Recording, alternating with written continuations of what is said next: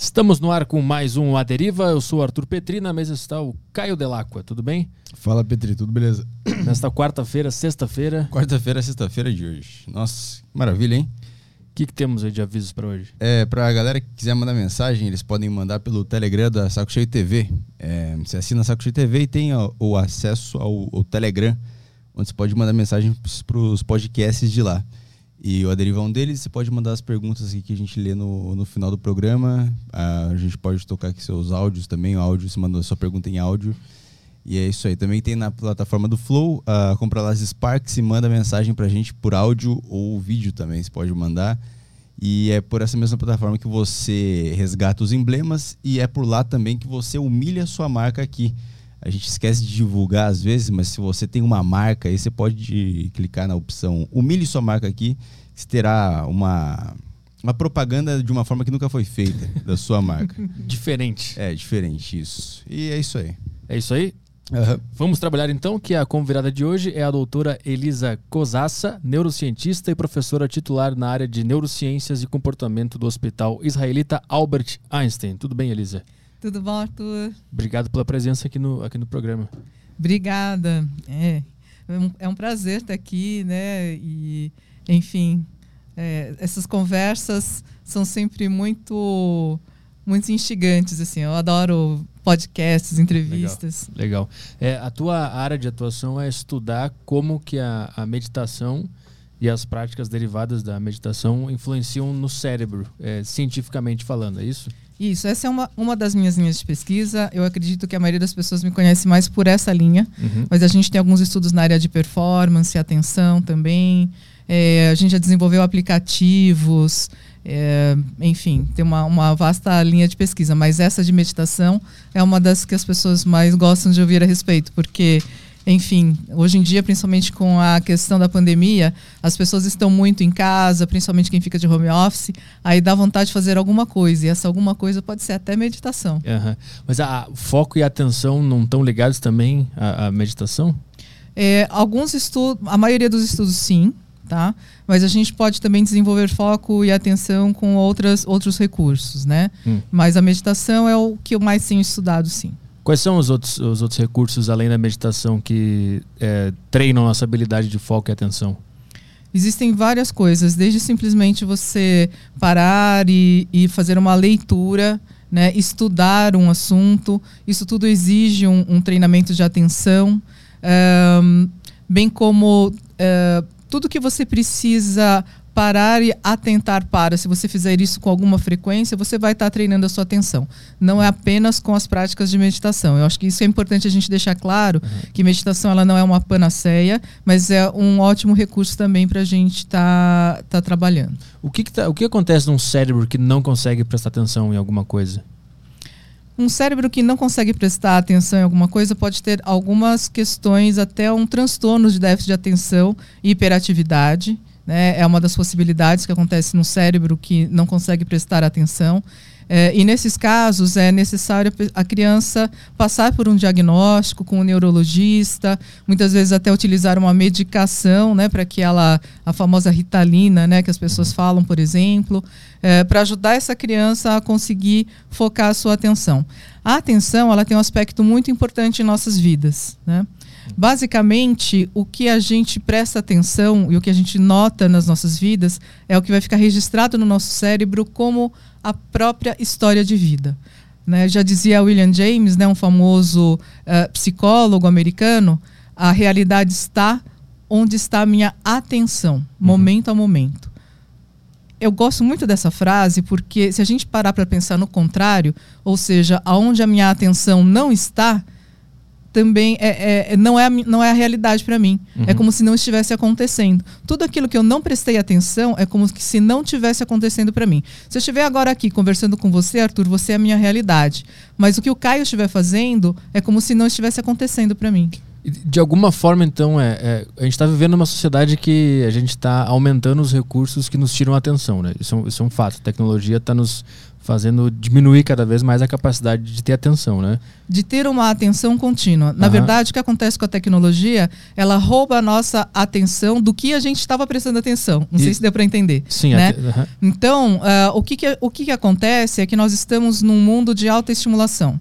Então, por exemplo, eu estou agora conversando com você, aí toco o celular ou começa aquelas mensagens do celular, eu já não consigo mais prestar tanta atenção em você, porque eu começo a ficar curiosa com o que está acontecendo no meu celular, por exemplo. Uhum. Né? E hoje nem precisa mais ter notificação, né? A, a mão já vai automaticamente para o celular mesmo sem... Mesmo sem notificação é, nenhuma. É. Né? A minha pergunta era assim, então... É, como a nossa atenção ela está é, dividida entre várias coisas e a gente já tem esse quase vício de ficar com a mão no celular, uhum de alguma forma o ser humano ele começa a perder o senso de existência se a nossa atenção é o que é o que molda a nossa realidade quando a gente está com a atenção dispersa a gente se sente meio perdido também a gente se sente meio perdido também né e a gente fica com aquela atenção picotada então de, a gente fica com um fluxo de, de, de, existência, de certa maneira, né? Uhum. Todo picotado, né? Eu, eu acredito que uma das coisas que faz mal para a nossa saúde mental, tá aí. A gente não conseguir realmente passar por uma vivência de uma situação do começo ao fim. Sim. Uhum. Né? Parece que a gente está sempre num lapso temporal, é. a gente acorda em outro lugar e depois acorda em outro. Exatamente. Existe pesquisa que mostra como que o avanço tecnológico está afetando a nossa, a nossa cabeça? Alguns pesquisadores têm esse interesse, né? Mas eu, é uma coisa relativamente recente. É muito difícil ainda a gente ter uma conclusão do quanto esses aparelhos são prejudiciais, o quanto eles nos ajudam, né? Mas certamente uma faixa etária a gente precisa tomar cuidado, criança. Hum. Né? Por quê? Porque criança é, ela ela ainda não tem o controle sobre o que ela precisa prestar atenção, não tem um mínimo controle. Então, se eu tiver, se a criança estiver aqui, de repente tivesse uma criança, ela vem e começa, né, ah, Elisa, Elisa, quero falar com você, tal. Eu, não, mas eu preciso falar aqui com o Arthur. Não, mas eu, aí eu pego um dom tablet para ela, uhum. né? Acabou, né? Então assim, aí aquela realidade passa a ser a dela. Né? Uhum. É, eu, eu eu, eu tenho um pesquisador, por exemplo, Paul Ekman, que trabalha muito com a questão das emoções. Uma das preocupações dele, inclusive, é que as crianças que ficam mergulhadas demais né, em telas, talvez elas desenvolvam uma dificuldade de reconhecer emoções. Hum.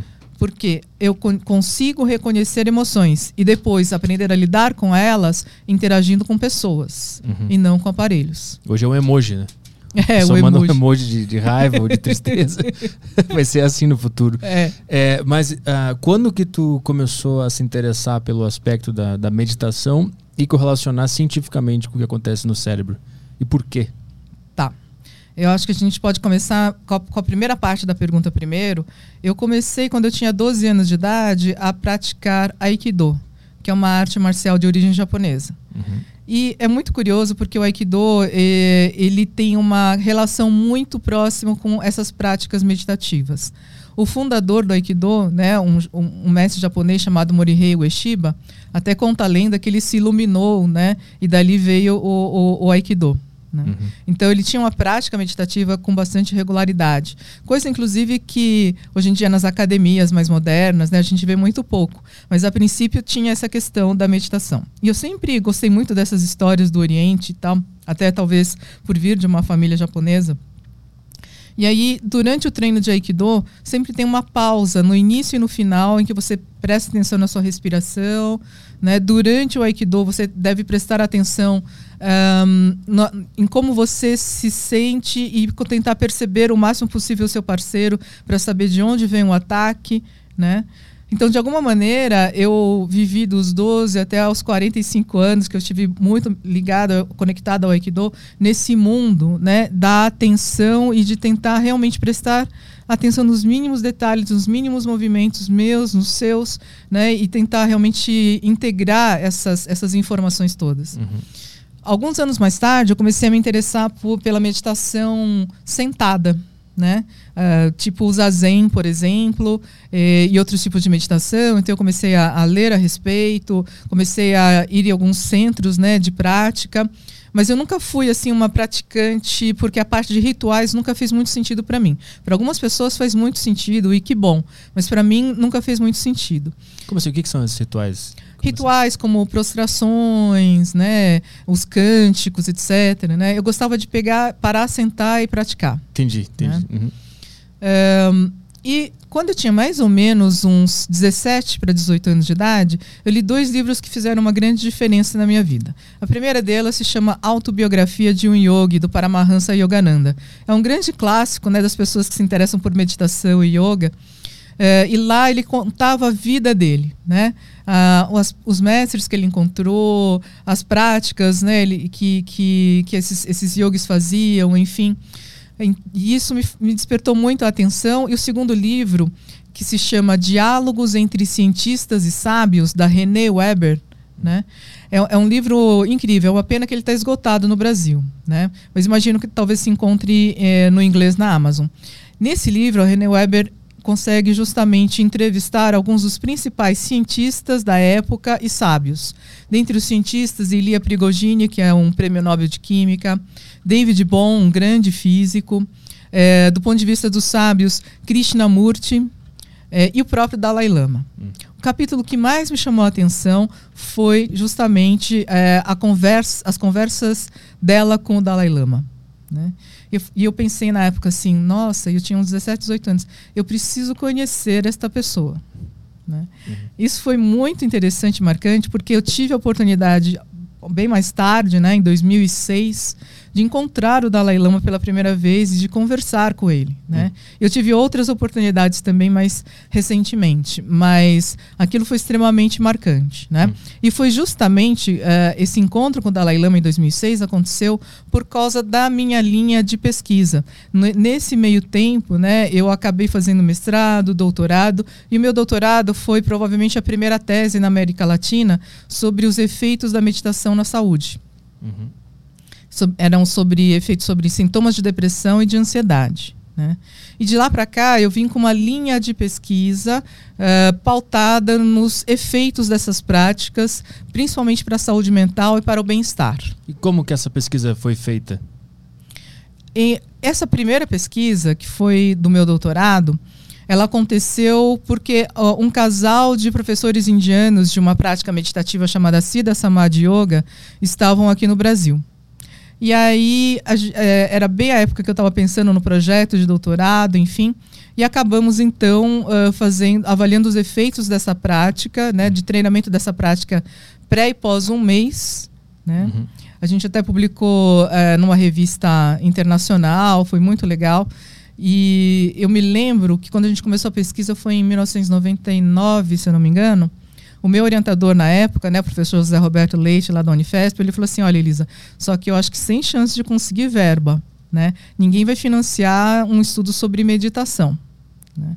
Mas ele tinha uma cabeça super aberta, foi muito legal. Né? Uhum. E os, como a gente não tinha verba, eram todos testes de papel e caneta. Né? Uhum. Então a gente avaliava sintomas né, de ansiedade e depressão antes e depois de um mês da, das pessoas fazerem essa prática. Né? A gente tinha um grupo controle também e a gente viu que realmente as pessoas tinham redução dos sintomas de depressão e de ansiedade fazendo as práticas meditativas que eram com mantras, né? Uhum. que são aquelas palavras em sânscrito e tal e fazendo técnicas respiratórias de yoga que são chamados pranayamas. Uhum. Né? Essa foi a primeira pesquisa que tu fez, né? Isso, então isso. Era, era uma coisa mais de, de, de era mais verbal. Perguntava para a pessoa se ela estava sentindo. É, na verdade ainda. ela preenchia question... elas preenchiam questionários. De, entendi, tipo de 0 a 10, quanto isso. de ansiedade você tem. Isso, desse tipo. E é. o resultado foi que depois de um mês de prática meditativa melhorou, né? A gente usou alguns questionários que a gente chama de validados, ou seja, questionários que passam por um estudo para ver se realmente eles estão mensurando, né, o que estão o que está medindo, como uhum. o questionário de ansiedade do Spielberger, é, o questionário de depressão do Beck, são questionários clássicos, né? Uhum. Então não são escalas assim simplesmente, mas e aí a gente viu esse, isso e foi bem bacana. Isso abriu portas para que em 2004 eu fosse selecionada para participar uh, do primeiro encontro uh, de verão, né, o Summer Research uh, do Mind and Life Institute, né? Não sei se as pessoas ouviram falar do Mind and Life Institute, mas basicamente se hoje as pessoas não acham estranho ter prática de meditação num hospital, nas unidades básicas de saúde, que o pessoal da Google pratica meditação, até alguns engenheiros da Google desenvolveram um protocolo de meditação lá também. Que bancos, escolas praticam meditação, muito se deve ao trabalho do Mind and Life Institute, que desde o final da década de 80 começou a reunir grandes contemplativos do calibre do Dalai Lama com uh, é, pesquisadores das mais importantes universidades, uhum. Harvard, Max Planck, Wisconsin, né? E aí esses pesquisadores, juntamente com os contemplativos, começaram a criar projetos de pesquisa muito bem delineados, controlados, que começaram então a mostrar benefícios consistentes das práticas meditativas. O que, que é essa mágica que acontece no cérebro que quando ele, ele fica em silêncio, ele se cura, entre aspas, ele se resolve. O que está acontecendo ali quando a gente está em estado meditativo? E o que, que é o estado meditativo? É simplesmente parar e ficar respirando ou é entrar num estado de consciência diferente? Pois é, Arthur. E aí nós temos várias respostas para isso, tá? A primeira delas é depende de qual prática de meditação. É, existem várias práticas meditativas, né? Então você tem desde as práticas mais conhecidas de prestar atenção na respiração, opa, peraí, prestar atenção na respiração, né? Uh, que são práticas de que essência? Para ajudar a pessoa a se aquietar. Uhum. Né? Elas são geralmente as práticas de base na maior parte das tradições. Né? Por quê? Porque eu primeiro preciso conseguir me aquietar para então eu conseguir direcionar essa minha mente para alguma outra coisa. Né? Então, quando eu começo a prestar atenção na minha respiração, inspira, expira. Inspira, expira. Lá pela terceira respiração, atenção na inspiração e expiração, já começa a começar a se aquietar um pouquinho, né? Isso é bem interessante e começa então a nos permitir perceber que mesmo sem alta estimulação, como um, né, uma iluminação, alguma coisa assim, uma tela, eu consigo prestar atenção. Uhum. Né? E à medida que eu vou refinando essa minha habilidade de prestar atenção, mesmo nos estímulos mais sutis, eu vou desenvolvendo essa habilidade de conseguir sustentar a minha atenção em quietude, em tranquilidade. Uhum. Né? Um, um, um, dos principais professores de meditação que eu tenho, o Alan Wallace, né, ele costuma dar o exemplo de, por exemplo, um piloto de caça. Um piloto de caça está mantendo a atenção dele. Com certeza. Né? Ele não pode deixar de desviar a atenção dele, perder a atenção. Só que essa atenção ela é sustentada com muito esforço. Hum, entendi. Né? Quando você tem um meditador sentado, ele pode ficar horas sem se cansar, porque ele aprende a prestar atenção relaxado. Mas, teria como, por exemplo, um piloto de caça, ou até eu aqui entrevistando, prestar atenção estando relaxado? Porque aqui eu estou sempre é, gastando energia para prestar atenção no que está falando. Mas você pode gastar menos energia. Hum. Né? Então você pode estar mais tranquilo e ao mesmo tempo manter a atenção. É que nós naturalmente acabamos é, juntando adrenalina com atenção. Ah, eu preciso manter a atenção, uhum. eu preciso de adrenalina. Mas existe um estado de atenção mais calmo. Né? Porque se essa adrenalina também, é, vamos dizer assim, for excessiva, né? Pode até me, pro, me prejudicar em relação à minha atenção e às minhas respostas, o que eu vou dizer. Uhum. Né? Uhum. De alguma maneira, como você já está acostumado a fazer as entrevistas, eu imagino que você consiga hoje manter essa atenção sem tanto esforço como talvez no início. Hum. É, eu chego em casa destruído. Você chega em casa destruído. É. Como se eu tivesse feito exercício físico, literalmente. Entendi. Eu durmo, Entendi. durmo cedo, chego, tomo um banho, fico cansado, deito no sofá, vejo TV, eu durmo direto. Então, porque eu estou gastando muita energia com a, sim, com a minha atenção. Né? Sim, talvez você consiga ter uma atenção, só que não dependendo de tanta, tanta estimulação. Hum. Né? A gente Está treina... num estado mais relaxado e mantendo a atenção. A gente acabou treinando o, o cérebro a fazer essa ligação com adrenalina e atenção, então. Sim, ao longo e, do tempo. E, e porque o nosso sistema de luta e fuga, de certa maneira, ele faz isso. Né? Se você é um, um, um homem primitivo, um animal na floresta, né, provavelmente você precisa estar tá assim. Né? Tipo assim, o que está acontecendo? Tá você precisa desse tipo de atenção para sobreviver. Uhum. Mas, com o tempo, né, a gente, é, com, com, o tempo que eu digo, com a evolução da história da humanidade, a gente não está mais tão sujeito a estas é, intempéries externas. Né? Lá, pode, lá fora pode ter trovão, enfim, né, uma tempestade, mas a gente está aqui.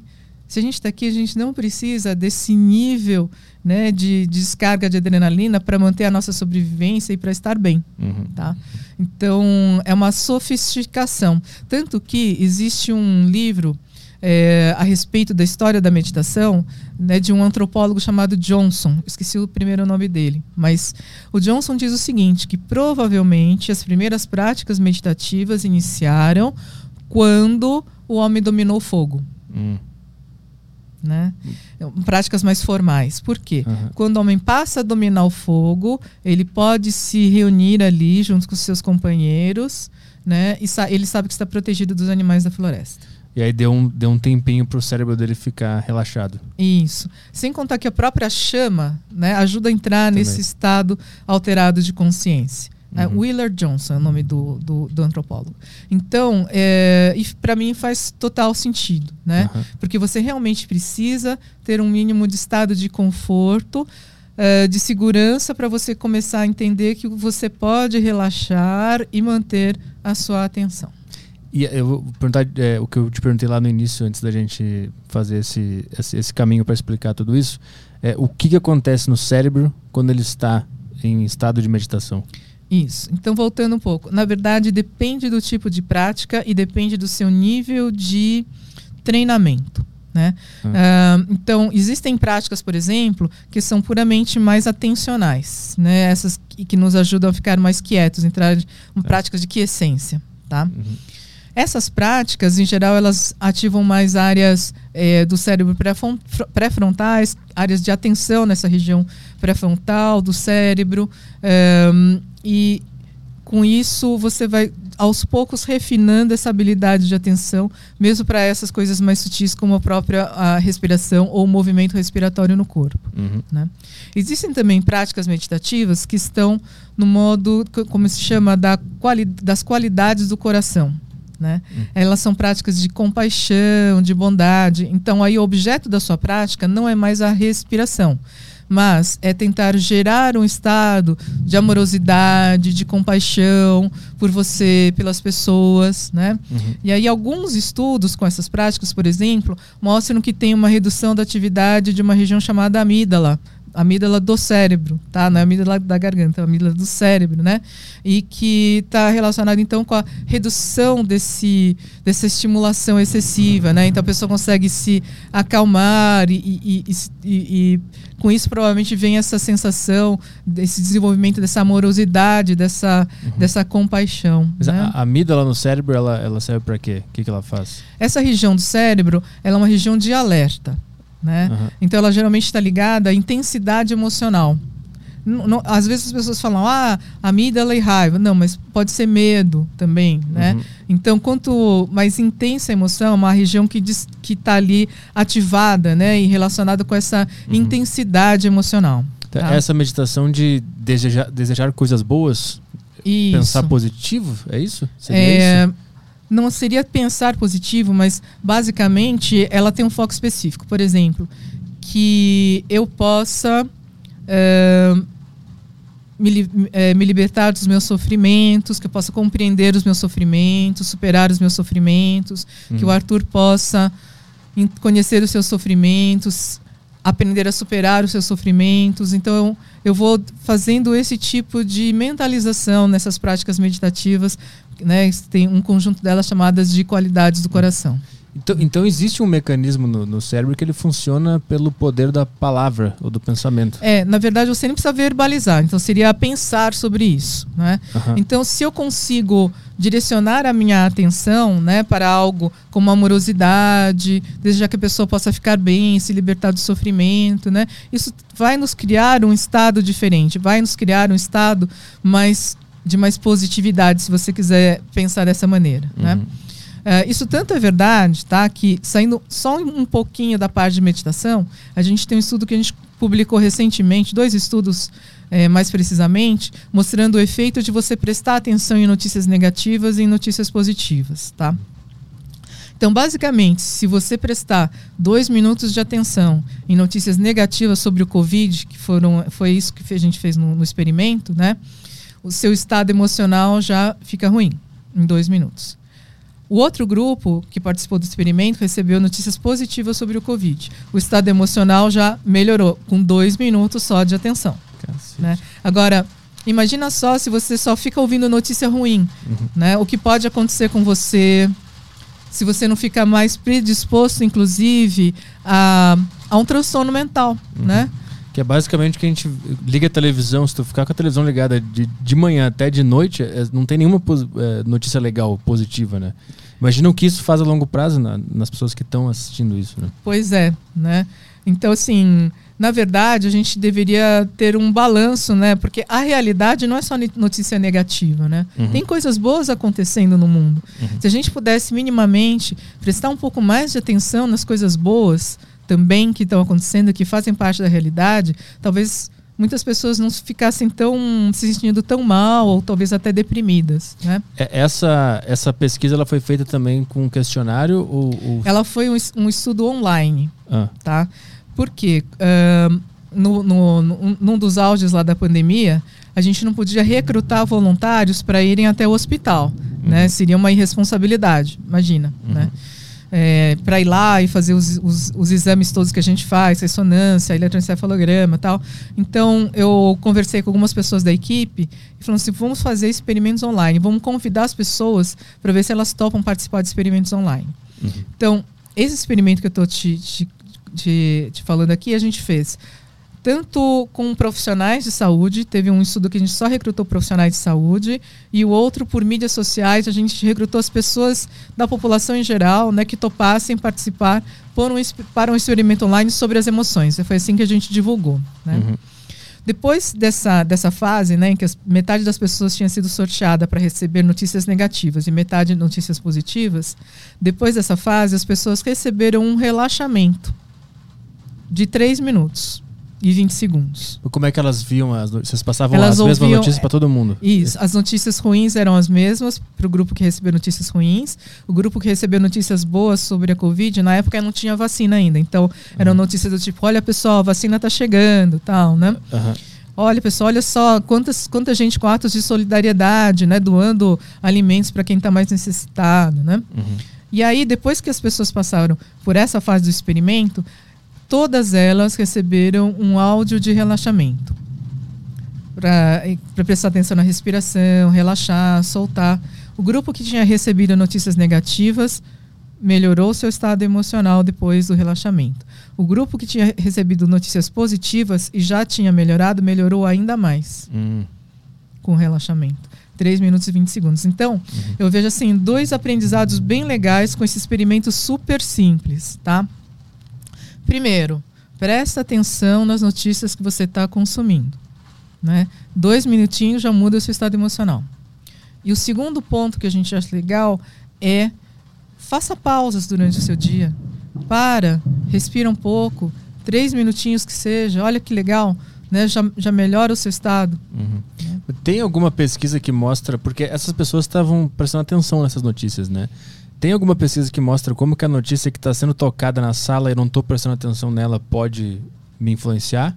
Eu desconheço, eu não sei. Talvez exista, mas eu realmente não sei te dizer. É, eu fico imaginando se, por exemplo, eu não estou prestando atenção e está rolando uma desgraceira na televisão, falando de assassinato, não sei o quê. Eu não estou ouvindo é, atentamente, mas está entrando na minha cabeça de alguma forma. Uhum. Você não, não, tu não sabe se existe algum estudo que fale sobre essa. Hum, eu desconheço, sim. Né? Mas eu imagino que deva causar uma irritação, né? Uhum. Porque de alguma maneira você está ouvindo aquilo. Vamos voltando para as práticas meditativas, então a gente tem a da respiração, que é para prestar atenção, tem a, do, a do, da compaixão, que faz outra coisa no, no corpo humano, e qual, quais são as outras e as, e as consequências? Tem várias, várias, várias práticas diferentes, né? Um, de uma, vou dizer assim, primeiro, de uma maneira geral, tem um componente de atenção em todas elas. Você precisa sustentar a atenção para fazer as práticas, né? Então, isso é, isso é um dos componentes que a gente pode ter mais ou menos como em comum aos, a esses diferentes tipos de práticas. A questão é qual é o objeto da sua atenção é que é diferente, né?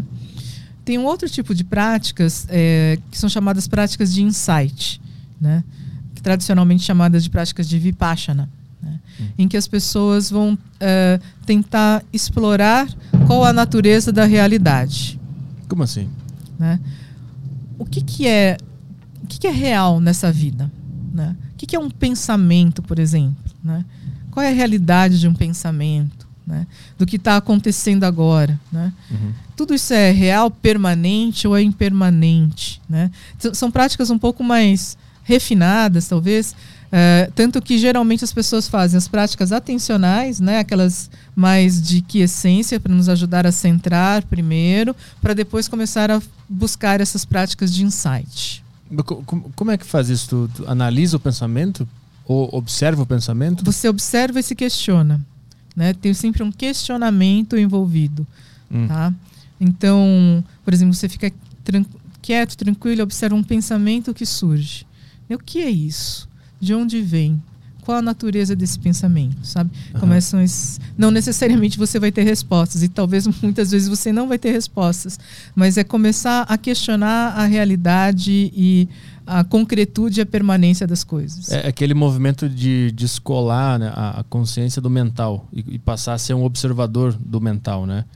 Você pode fazer isso até nas práticas, naquelas práticas mais é, de que essência, inclusive. Tem uma das práticas que é você observar o fluxo de, de pensamento sem você interferir. Tá? Essa é uma das práticas para te ajudar, inclusive, a quietar. Qual a diferença com essas práticas de insight? Você vai agora começar a questionar o que são essas coisas que você está observando. O que acontece no cérebro quando a gente começa a questionar ele mesmo, né? Existe algum, algum estudo que mostra que ele muda de formato, uma área é, se desenvolve mais, a pessoa fica mais criativa? O que acontece? Olha, eu realmente assim é, não vi nenhum estudo com essas práticas mais, vamos dizer assim, meta-analíticas, né? De você mesmo se observar, né? Hum. Mas imagino que sejam áreas realmente mais pré-frontais, áreas mais superiores do cérebro que estão uhum. envolvidas nesse tipo de, de observação. Um, tem uma região também do cérebro chamada precônios que está muito envolvida com essa questão da relação do eu com o outro, sabe? Uhum. Então, imagino que sejam áreas que estejam envolvidas. Mas, realmente, assim, um estudo específico sobre esse, esse grupo de práticas, eu não me recordo de, de ter visto. Em que pé a gente está em relação a estudos sobre meditação e cérebro, em relação à época que tu começou a estudar sobre isso? O que, que a gente foi descobrindo ao longo do tempo? Porque meditação por muito tempo foi considerada bobagem, né? Senta aí, fica pensando, e aí, uh, uh, as, por exemplo, aquela instituição que tu falou, a, como é que é a instituição que tu Mind diz? and Life. Mind and Life veio e começou a mostrar que tem um embasamento científico, né? O que, que a gente descobriu ao longo desse, desse caminho e o que, que a gente está tentando descobrir hoje? Isso. Então vamos lá, né? É, olha só que interessante, que aquele meu primeiro estudo ele foi com papel e caneta, porque a gente não tinha nenhum tipo de, de verba, né? Para fazer, pelo menos aqui no Brasil. Né?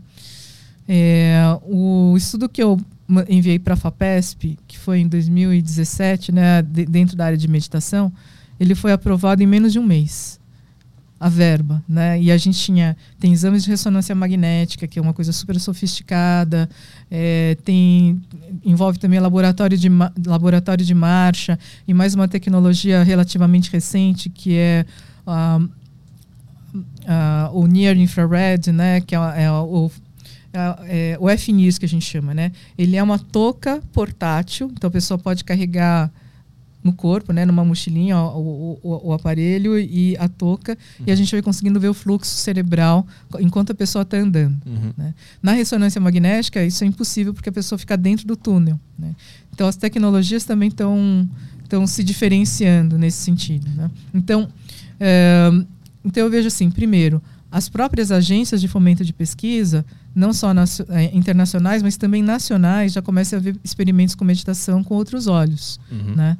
Então, assim, de 99, quando a gente nem pensou em aplicar nada, hoje em dia não é raro eles financiarem um projeto de pesquisa uhum. né, que envolva toda essa tecnologia. Tá?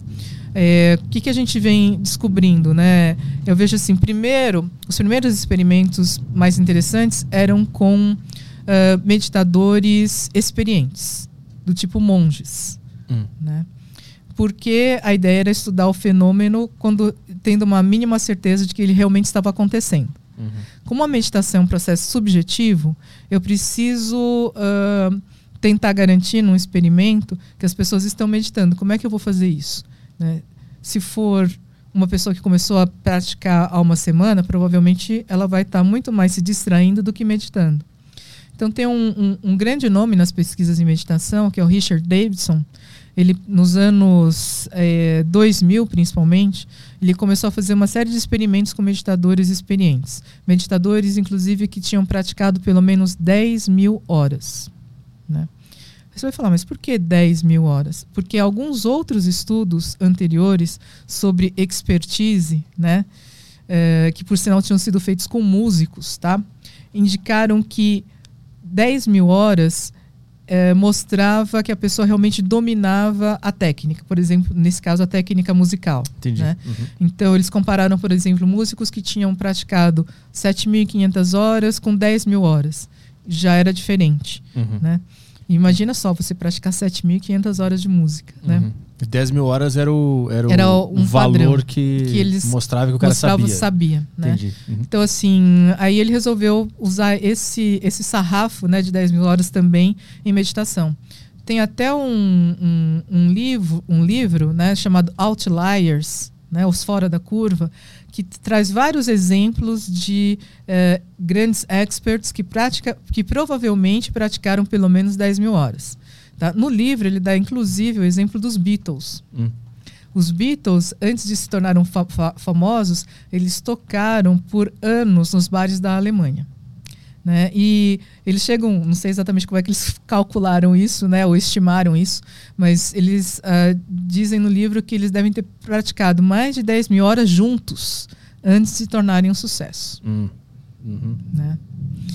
Bom, então tendo por base essas 10 mil horas, né, é, o Richard Davidson começou a recrutar então monges que tinham essa prática. Alguns deles tinham ficado anos em prática meditativa, né? É, e no experimento dele, tinham monges que tinham praticado de 10 mil a 40 mil horas. Né? E eles viu então que a habilidade deles, por exemplo, sustentarem determinado padrão de ondas cerebrais. No caso específico, tem um estudo deles com meditação da compaixão, que eu tinha comentado agora com vocês, né? Com você. É, então, você tinha um padrão claro de ondas gama, que são ondas de alta, alta frequência, e elas eram mantidas por um longo período de tempo. Hum. Né? Eles, conseguiam, eles conseguiam sustentar. E aí ele conclui que, uh, é, que o experimento né, realmente era, uma, era um marco, né, porque ele mostrava o quanto o cérebro humano era capaz de ser modificado com treinamento. Hum. O, o que, que é esse raio gama?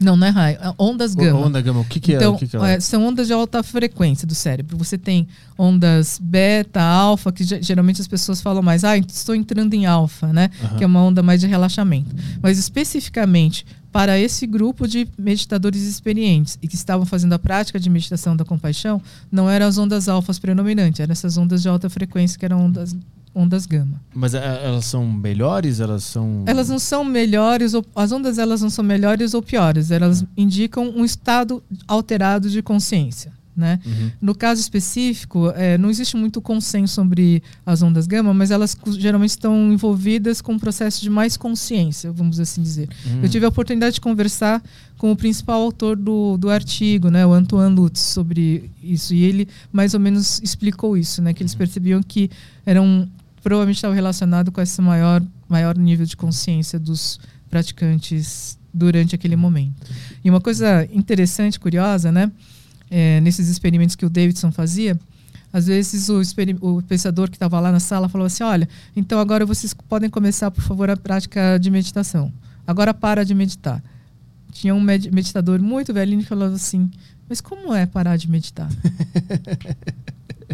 Eu até ia te perguntar, eh, tu falou sobre a onda gama e a relação com a consciência, né? É. O que, que a ciência fala? O que, que a gente tem de, de mais. Alguma teoria, algum palpite do que, que é a consciência? O que, que é isso que consegue se auto-observar? Existe alguém tentando alguma resposta? Existe algum palpite, alguma Olha, coisa? Olha, existem.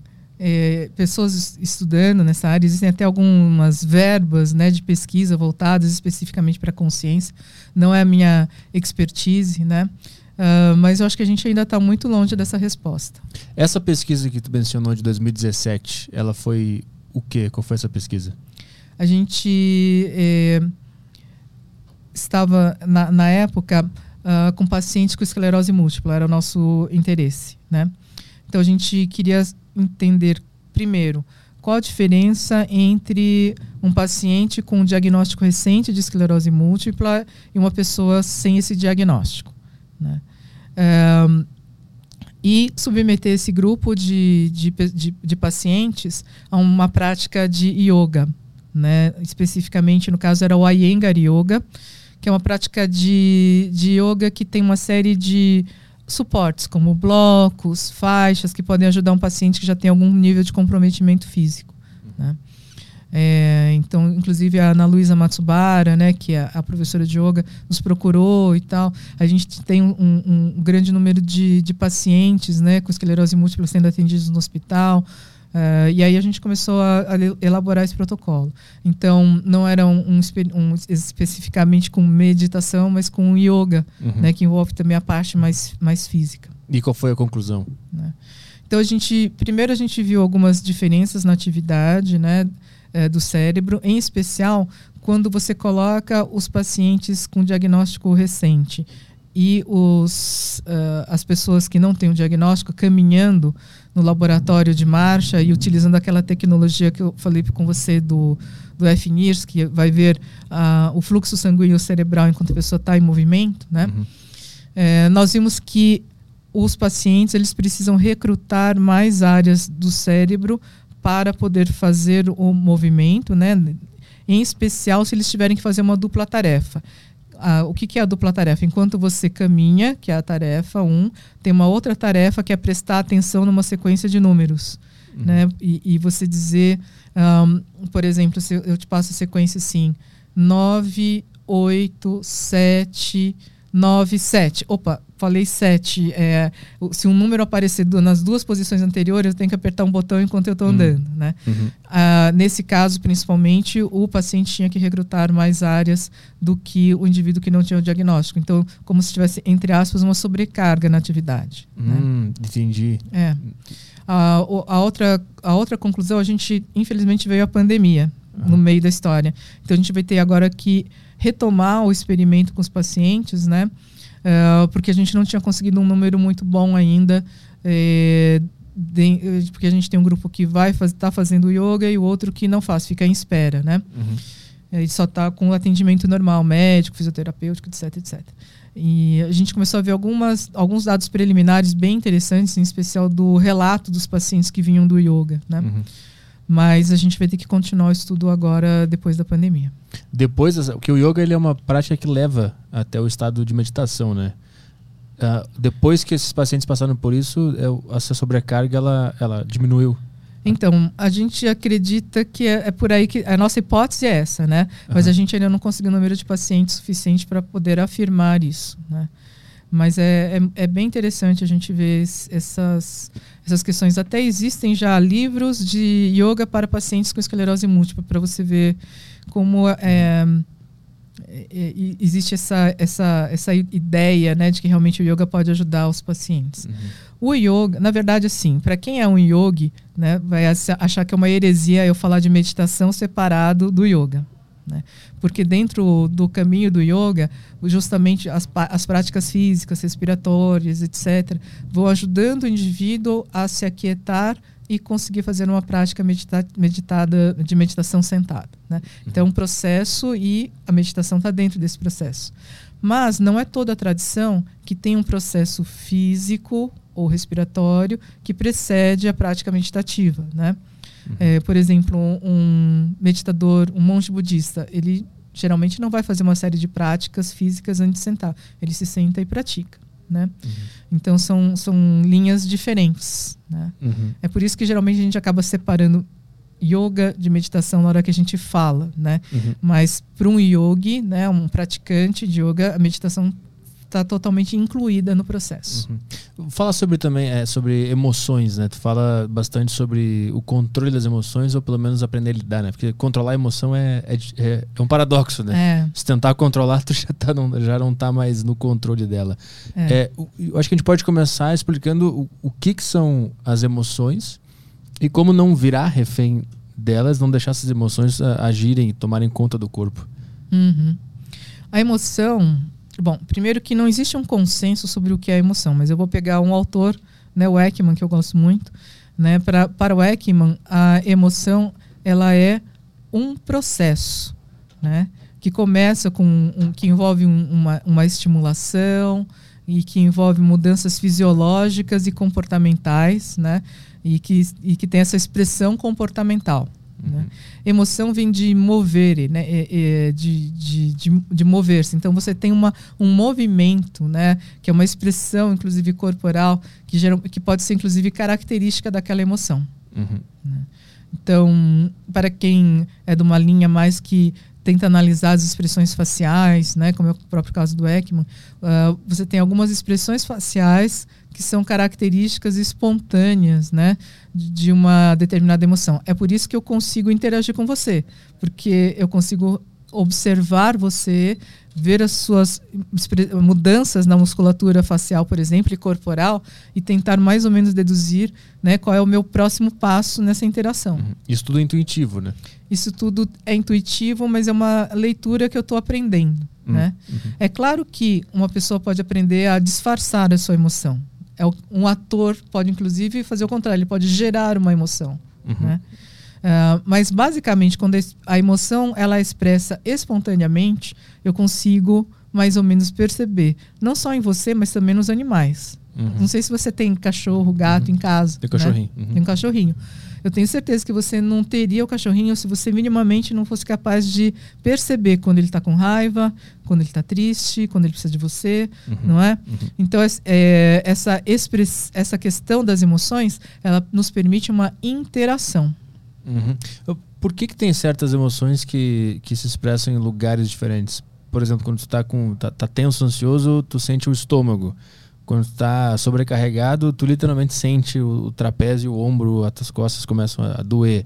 É, sei lá, quando tu tá apaixonado, tu sente a queimação no peito. Existe alguma relação da emoção ir para um lugar que ela acha que tem que ir para se se mostrar ao mundo? É, uh, basicamente é como se tivesse uma programação, entre aspas, né, interna. Então, quando eu sinto raiva, tem um padrão de mudanças fisiológicas. Quando uma estimulação me gera tristeza, tem um, pa um padrão de estimulações, né. Inclusive, tem um estudo muito interessante é, que ele foi feito pedindo para é, eram centenas de pessoas, né? Dizerem quais são as áreas do corpo que, que, elas, que elas percebem mais, né? Se é calor, se é frio, o que elas sentem nos diferentes tipos de emoções, né? Uhum. E aí eles chegam numa num esquema final de desenhos característicos, né? Uma média, né? De, de áreas mais quentes, mais frias, né? Uhum. É, é, é, muito interessante isso. Mostra onde cada emoção se, se é, manifesta no, no mundo físico, né? Isso, isso. Parece que, parece que a emoção ela tá, ela tá presa na, no cérebro e ela, e ela quer se mostrar para o mundo e ela usa algum lugar para fazer isso. A gente é dominado pela emoção? É ela que manda em tudo? Então, o que, que acontece? É, dentro da quando acontece um, um, um gatilho emocional, né, o gatilho emocional, que é o que vai nos, nos gerar, ele tem três elementos. Tá?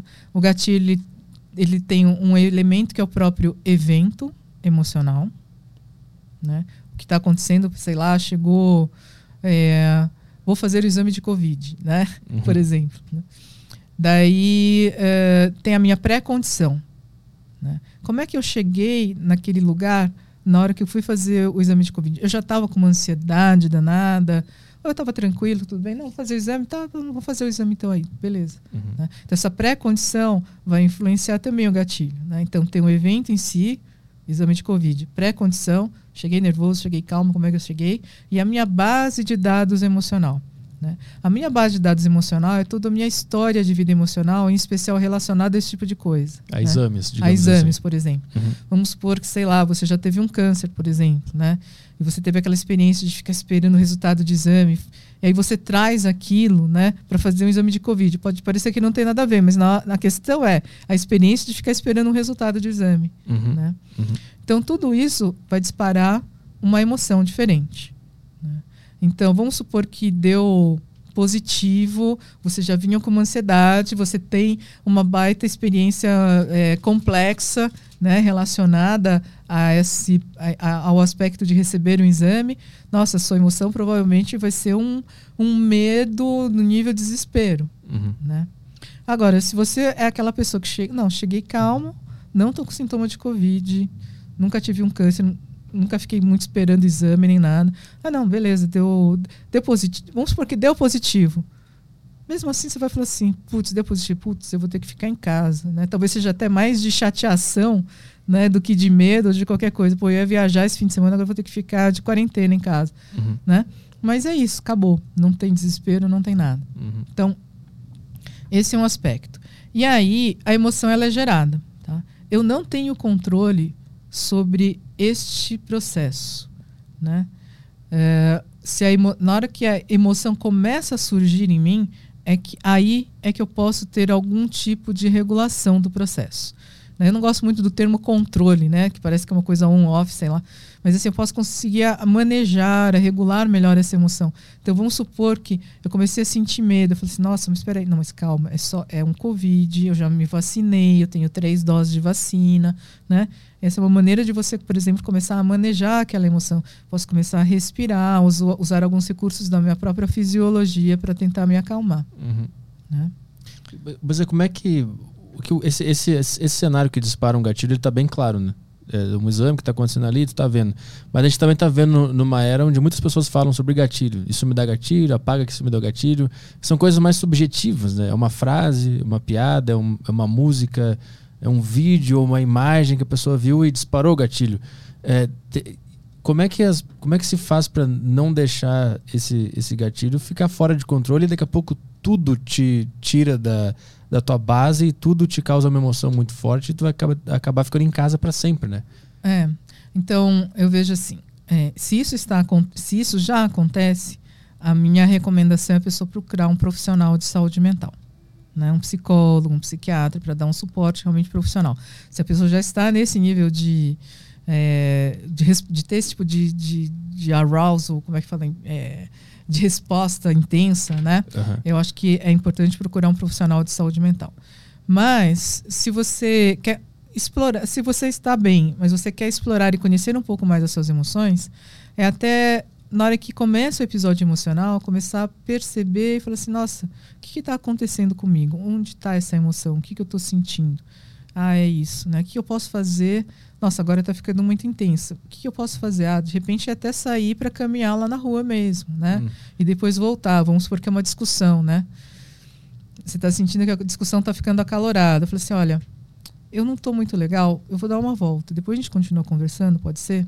Uhum. Mas né? é, essa pessoa tem que estar tá num, num estágio já de, de controle emocional avançado já para ela conseguir observar o, a emoção chegando e tomar uma atitude, Sabe né? que eu não sei nem se dizer se é, se é avançado, mas ela tem que começar a se observar, né? Hum. A pessoa que começa a se observar, ela vai razoavelmente, de uma maneira simples, começar a perceber isso, hum. sabe que ela que esses episódios acontecem e vou até dizer mais. Vamos supor nesse exemplo mesmo do Covid, né?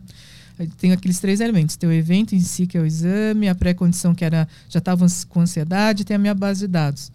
Se você já se reconhece ansioso, puxa, eu vou fazer o exame, nossa, estou com essa ansiedade. Você, pô, calma, né? Nem fiz o exame, já estou nessa ansiedade. Vamos lá, vamos parar um pouco, vou, vou ouvir uma música, vou relaxar um pouco tal. E aí vou fazer o exame.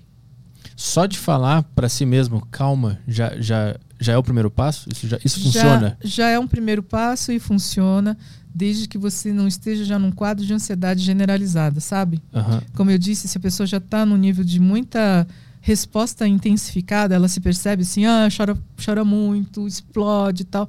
Realmente eu acho que a pessoa uhum. deve buscar uma ajuda de um profissional de saúde mental. Tu trabalha com atletas de elite do surf e do skate, né? Em relação Isso. ao controle emocional, né? Como é, que, que, é, que, que é feito nesse trabalho? Nesse trabalho, esse trabalho é bem interessante. É, em primeiro lugar, uh, deixando claro que a maioria deles não, não curte muito, de, não consegue parar, sentar e ficar meditando, sabe? Aquela. Não, agora então. No começo até tentava, né? Olha, vamos sentar, vamos fazer a prática, mas eu via que muitos são acelerados. Então a gente começa a adaptar ao que eles mais gostam de fazer, que é o surf. Né? Então, vamos fazer a prática? Então, é olhar para o mar pouco antes de entrar nele. Hum. Né? Começar a observar o seu corpo, observar o mar, como é que está. Você não vai ter que entrar e fazer uma manobra, então já começa, senta e começa a observar o que você vai fazer de manobra aqui, sabe? Então eu, eu vou utilizando os recursos né, é, do interesse deles para desenvolver é, essa parte de regulação emocional. E aí, como você está se sentindo? Você está tranquilo? Beleza? Né? Então, tem a questão também de você trabalhar com eles quando pega uma onda ruim, caiu, putz, né? Aí você já começa a ficar nervoso porque a bateria está acabando, né? Então, calma, né? Foca no, na sua abraçada, foca na água, fica calmo, volta e aí presta atenção na próxima onda. Qual era a demanda que existia? Por que, que esses atletas é, te, te procuraram? O que, que eles estavam sentindo falta? Eles estavam pecando na hora de decidir algo na hora H? Aí eles entenderam que era problema emocional e te procuraram? É, eu vou contar a história quando que, como é que eu entrei nessa, nessa, nesse ponto aí, né? Uhum. Um, em, no final de 2000 e 2017, é, o Eduardo Takeuchi, o Eduardo, ele é o personal do Felipe Toledo, que ficou em segundo lugar no Mundial agora no ano passado. O Eduardo veio, veio, estava procurando alguém para fazer essa parte, porque em 2017 é, o Felipe teve é, desde lesão, é, ele saiu várias vezes na primeira bateria do, de, de alguns campeonatos. É, e ele teve uma suspensão por causa de um gesto que ele não deveria ter feito para o juiz. Hum. Então, dentro desse quadro, ele teve o pior resultado no Championship Tour, né? no que hoje é o Championship Tour, que é o, o campeonato de elite. Né? Aí o Edu falou assim: não, eu preciso encontrar alguém para ajudar a, a, trabalhar foco com ele. Aí ele começou a buscar na internet e tal. E aí ele me viu, né, umas palestras, uns, uns TEDs. E ele entrou no meu Facebook e aí era uma foto minha surfando. Aí eu falei assim: pronto, né, é, é com ela que eu vou falar. Aí ele foi lá no Einstein, a gente começou a conversar e tal, a gente começou a montar um treinamento, ele começou a fazer o trabalho físico e mental também, que ele tem um treinamento em coach. E eu comecei a, a ajudá-lo a montar a parte de atenção e de foco. Né? Uhum. Foi muito legal. Já no começo, no, no primeiro campeonato de 2018, já os, os próprios é, comentaristas, não, o que aconteceu com o Felipe? Mudou completamente tal, né? Está com uma atitude mais, tá mais seguro, tá mais... Uhum. E aí foi, ele terminou em terceiro lugar, né, é, em 2018, no Mundial, sem lesão, sem suspensão, sem sair em primeira bateria. Desde 2018 ele não sai mais em nenhuma primeira bateria de campeonato. Uhum. Né? Ele era uma pessoa impulsiva? Era a impulsividade que estava pegando. E como é que se faz para uma pessoa deixar de ser impulsiva? O que, que é esse trabalho que, que tu fez? É, é, como é que é de é, fato? Ele vai para uma assim, sala, isso, fica observando alguma isso. coisa? Então, como é que é? assim, é? é um trabalho meu junto com o Edu, né? Que ele hum. também tem a parte de coach. Então, é, tem toda. A, o, o, Edu faz uma parte assim de trabalhar com os objetivos, aonde você quer chegar, qual a sua meta. Que que, então, para chegar nessa meta, o que, que você tem que fazer? Então, assim, vai tendo toda uma reflexão de que realmente aquele estado de impulsividade, né, em primeiro lugar, não vai ajudar. Né? Uhum. Aí a gente começou a trabalhar muito com relaxamento com ele para observar o corpo. E é incrível como esses atletas têm uma habilidade de aprender essas técnicas. Né? Uhum. É, eu vejo muita diferença com o público, pega uma pessoa do público em geral, você vai ter que explicar, né, até porque a consciência corporal é, geralmente não é como a que eles já têm. Então, quando você começa a fazer esse trabalho, mas assim, vai muito fácil. Mas o relaxamento é parar, respirar, deitar, alongamento?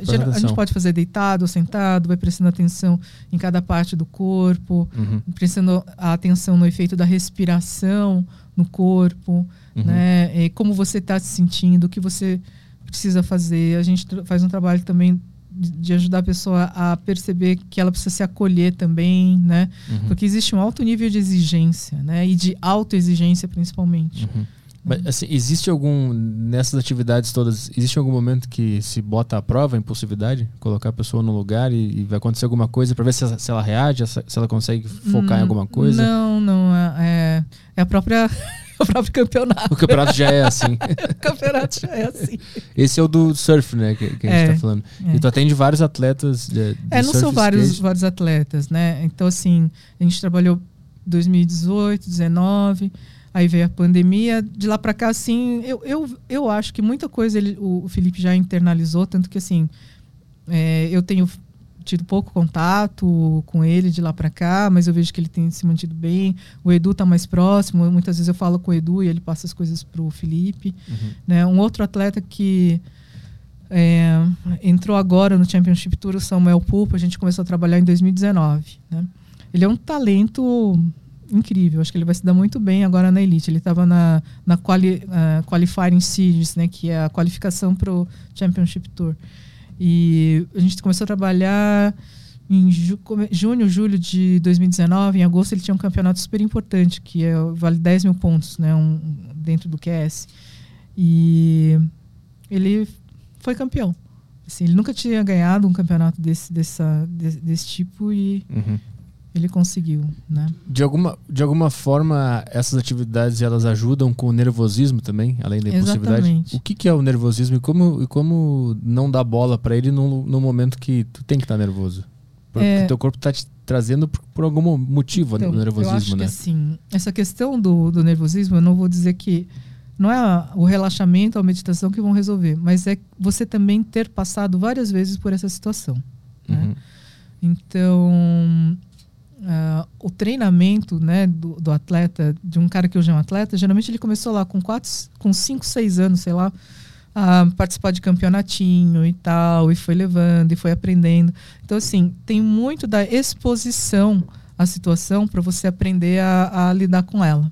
Né? Uhum. Então, esse é um aspecto fundamental. Né? Então, se eu não tenho uma, uma, uma boa experiência de vida em participar de competição, eu dificilmente vou ter habilidade de lidar com isso. Uhum. Né? Mas eu posso uh, aprender a regular um pouco melhor isso tudo né, se eu tiver algumas técnicas na manga. Né? Uhum. Eu acho que aí vem esse, esse papel meu, principalmente dentro dessa, dessa situação, ajudá-los a focar e regular um pouco melhor essa emoção, aquele ajuste fino. O ajuste grosso eles já fazem há muito tempo, porque eles começaram a surfar e a participar de campeonato já muito pequenininhos. Uhum. A, a, a, autoconsciência é um, é um detalhe ali que estava faltando. É uma coisa que falta e, e quando você chega nesse nível de atleta, uma coisa mínima é o que pode fazer a diferença. Hum, entendi. Sabe? Tu também é, pesquisa sobre os efeitos de aplicativos, né, de meditação na, na, nas pessoas comuns, né? Que resultados a gente tem com esses aplicativos que a gente consegue baixar no, no qualquer celular? É, eu tenho uma experiência bem legal de participar de todo o processo de desenvolvimento de um aplicativo, né? É, eu posso até dizer porque ele é gratuito. Ele é uma Meditação Natura, que foi lançado pela Natura, né? Uhum. Então a gente recebeu é, um grant, né, uma verba para trabalhar inicialmente para criar um programa de, de meditação e psicologia positiva. Né? Psicologia positiva ela é uma das linhas mais recentes da psicologia. Ela basicamente nasceu nos anos 90. Né? E o papel da psicologia positiva é muito interessante, porque até então a psicologia se ocupava basicamente de tentar tratar das doenças mentais. Então, ajudar as pessoas com com dificuldades, com doenças, com problemas emocionais a voltar a uma normalidade. A psicologia positiva, ela tem como objetivo fazer com que a pessoa vá aqui deste normal para um melhor, um outro nível, uhum. né? Então assim, para que a pessoa se torne mais feliz, que ela se torne mais satisfeita com a vida e assim por diante. É, então esses dois elementos a gente viu como interessantes de colocar no aplicativo. Né? Pensando num, num, num, num instituto de pesquisa, como a gente lá no Einstein, era muito importante que tivesse pesquisa, não só desenvolvimento, não só inovação, né? Então, o acordo que nós fizemos é que a gente ia testar o aplicativo. Então, para isso, nós criamos o aplicativo com todos esses conteúdos e mais um outro aplicativo que basicamente era um aplicativo de mindfulness, ou seja, que estimulava as pessoas a prestar atenção no que elas estão fazendo no momento presente. Uhum. Tá?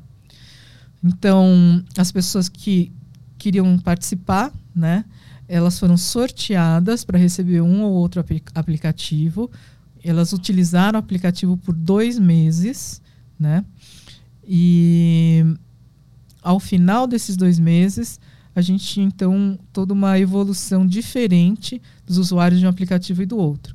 O que realmente mostrou que esse aplicativo, com conteúdo de psicologia positiva e de meditação e relaxamento, etc., tinha um efeito superior no, bem, no desenvolvimento de bem-estar e na redução de estresse em diversos parâmetros comparados ao aplicativo que a gente pode chamar de controle, né? Uhum. A gente fala de aplicativo controle, é, é, é, controle experimental é o, o, que serve de base para a gente poder ver se realmente o que a gente está avaliando está trazendo os benefícios que a gente uhum. imagina.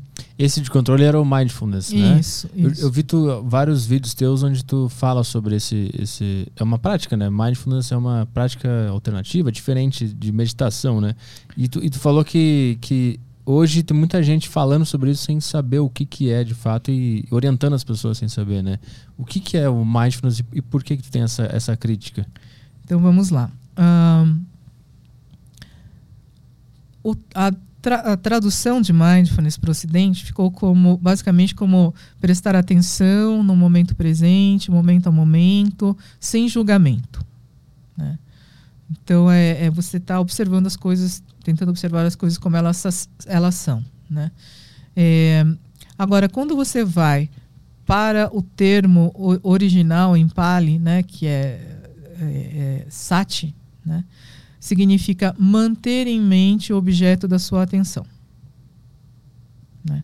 Manter em mente o seu objeto da atenção não é prestar atenção no momento presente, né, sem julgamento. Aliás, a questão do sem julgamento causa uma série de confusões, né? Porque não é para você não julgar nada, ah, tá, então tá tudo bem, né? Eu tenho que aceitar as coisas como elas são. Não, é, eu entendo que a ideia nessa tradução é você tentar dizer de você não ter ideias preconcebidas sobre as coisas, né? É, mas às vezes essa situação ela é mal interpretada, como esse sem julgamento fica como uma coisa do tipo, ah, eu devo aceitar as coisas como elas são. Uhum. E não é isso. O cara me dá um tiro e eu aceito isso. É, tipo assim, né? Sem julgamento. Né? Mas no, na tradição é basicamente manter em mente o objeto da sua atenção, então envolve não só atenção, mas memória, para eu manter em mente, eu não me esquecer do que eu tenho que prestar atenção. E além é, dessa habilidade, tem que vir uma outra junto, que é a da uma habilidade introspectiva, de ficar observando o que eu estou fazendo. Então, se eu tiver, por exemplo, prestando atenção na respiração, na hora que eu me distraio, esse outro elemento da observação e da vigilância vai notar e vai falar: opa, presta atenção, volta para o objeto da sua atenção. Uhum. Né? Então, essa é a definição original e essa é a, a, a tradução no Ocidente. Né? Uhum. E o termo vem sendo também utilizado de uma forma indistinta para se designar a uh, o programa de mindfulness, né? Tem vários programas de mindfulness, né? É, pode ser mindfulness também pode ser usado, tem sido usado como um estado da mente ou um traço mental, né? Então ok, você está falando de mindfulness, tudo bem, mas em que contexto que você está falando? Enfim, é, esse, é essa crítica que eu coloco, entendeu? Uhum. Tem que ficar claro. É na definição tradicional, é na definição ocidental. Não é da definição que você está falando, você está falando do programa de mindfulness, você está falando do estado ou do traço, então são várias questões aí. Hum, e por que, que é, a, a psicologia positiva trouxe mais resultado que o mindfulness? É, na verdade, é uma combinação de coisas, né? Então a gente tinha práticas de meditação, tinha é, práticas e técnicas da, da psicologia positiva, como por exemplo um questionário de gratidão, um, uma lista de gratidão para você fazer à noite, né? Então você olhar para o dia e escrever três coisas pelas quais você é grato, hum. né? São algumas práticas. Então assim tem é, tem mais componentes nesse, neste programa aqui, neste, nesse aplicativo, do que uhum. nesse daqui, que basicamente te estimulava a ficar atento nas coisas que você estava fazendo naquele momento. Então, cientificamente falando, a gratidão ela, ela altera o, o cérebro, ela altera a saúde da pessoa.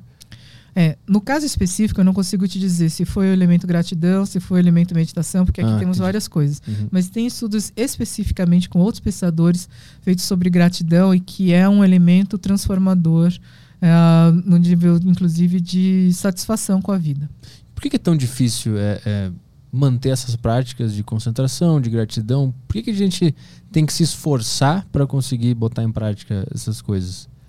Porque a gente não teve isso desde pequeno. E por que, que se, se perdeu se há um conhecimento de que milenar que pessoas nos né? passam desde sei lá quando que todo mundo fala sobre isso, tem livros que falam sobre isso e a gente não, não entra de alguma forma. Né? É, eu vejo muito, aí a gente vai voltar lá para o começo do podcast, que é a distração. Hum. Né? É, tudo que tem alta estimulação tende a capturar a atenção. Né? Então, um, um, um, filme no Netflix vai me capturar mais atenção do que eu prestar atenção na respiração, por exemplo. Né? Sim, pela quantidade de informações que. É, é. Então, no nosso cérebro tem um lugar que quer bastante informação acontecendo. Ele quer eu, captar informações. Eu não sei nem se ele quer, mas ele, ele é atraído por isso, pela autoestimulação. Por quê? É, provavelmente quando a gente era um, um homem das cavernas, vamos voltar lá, né? A gente tinha que prestar atenção em, em alguma coisa que era uma, uma ah, autoestimulação. Ah, uhum. né? Se a gente tem um barulho, pá, né? Uhum. E você não presta atenção naquilo, você está perdido. Mas né? em que ponto a gente está da nossa evolução se lá o homem das cavernas ele ainda mora na gente de algum, em algum a lugar? A gente mora porque em termos de evolução, é, essas coisas foram muito rápidas. Né?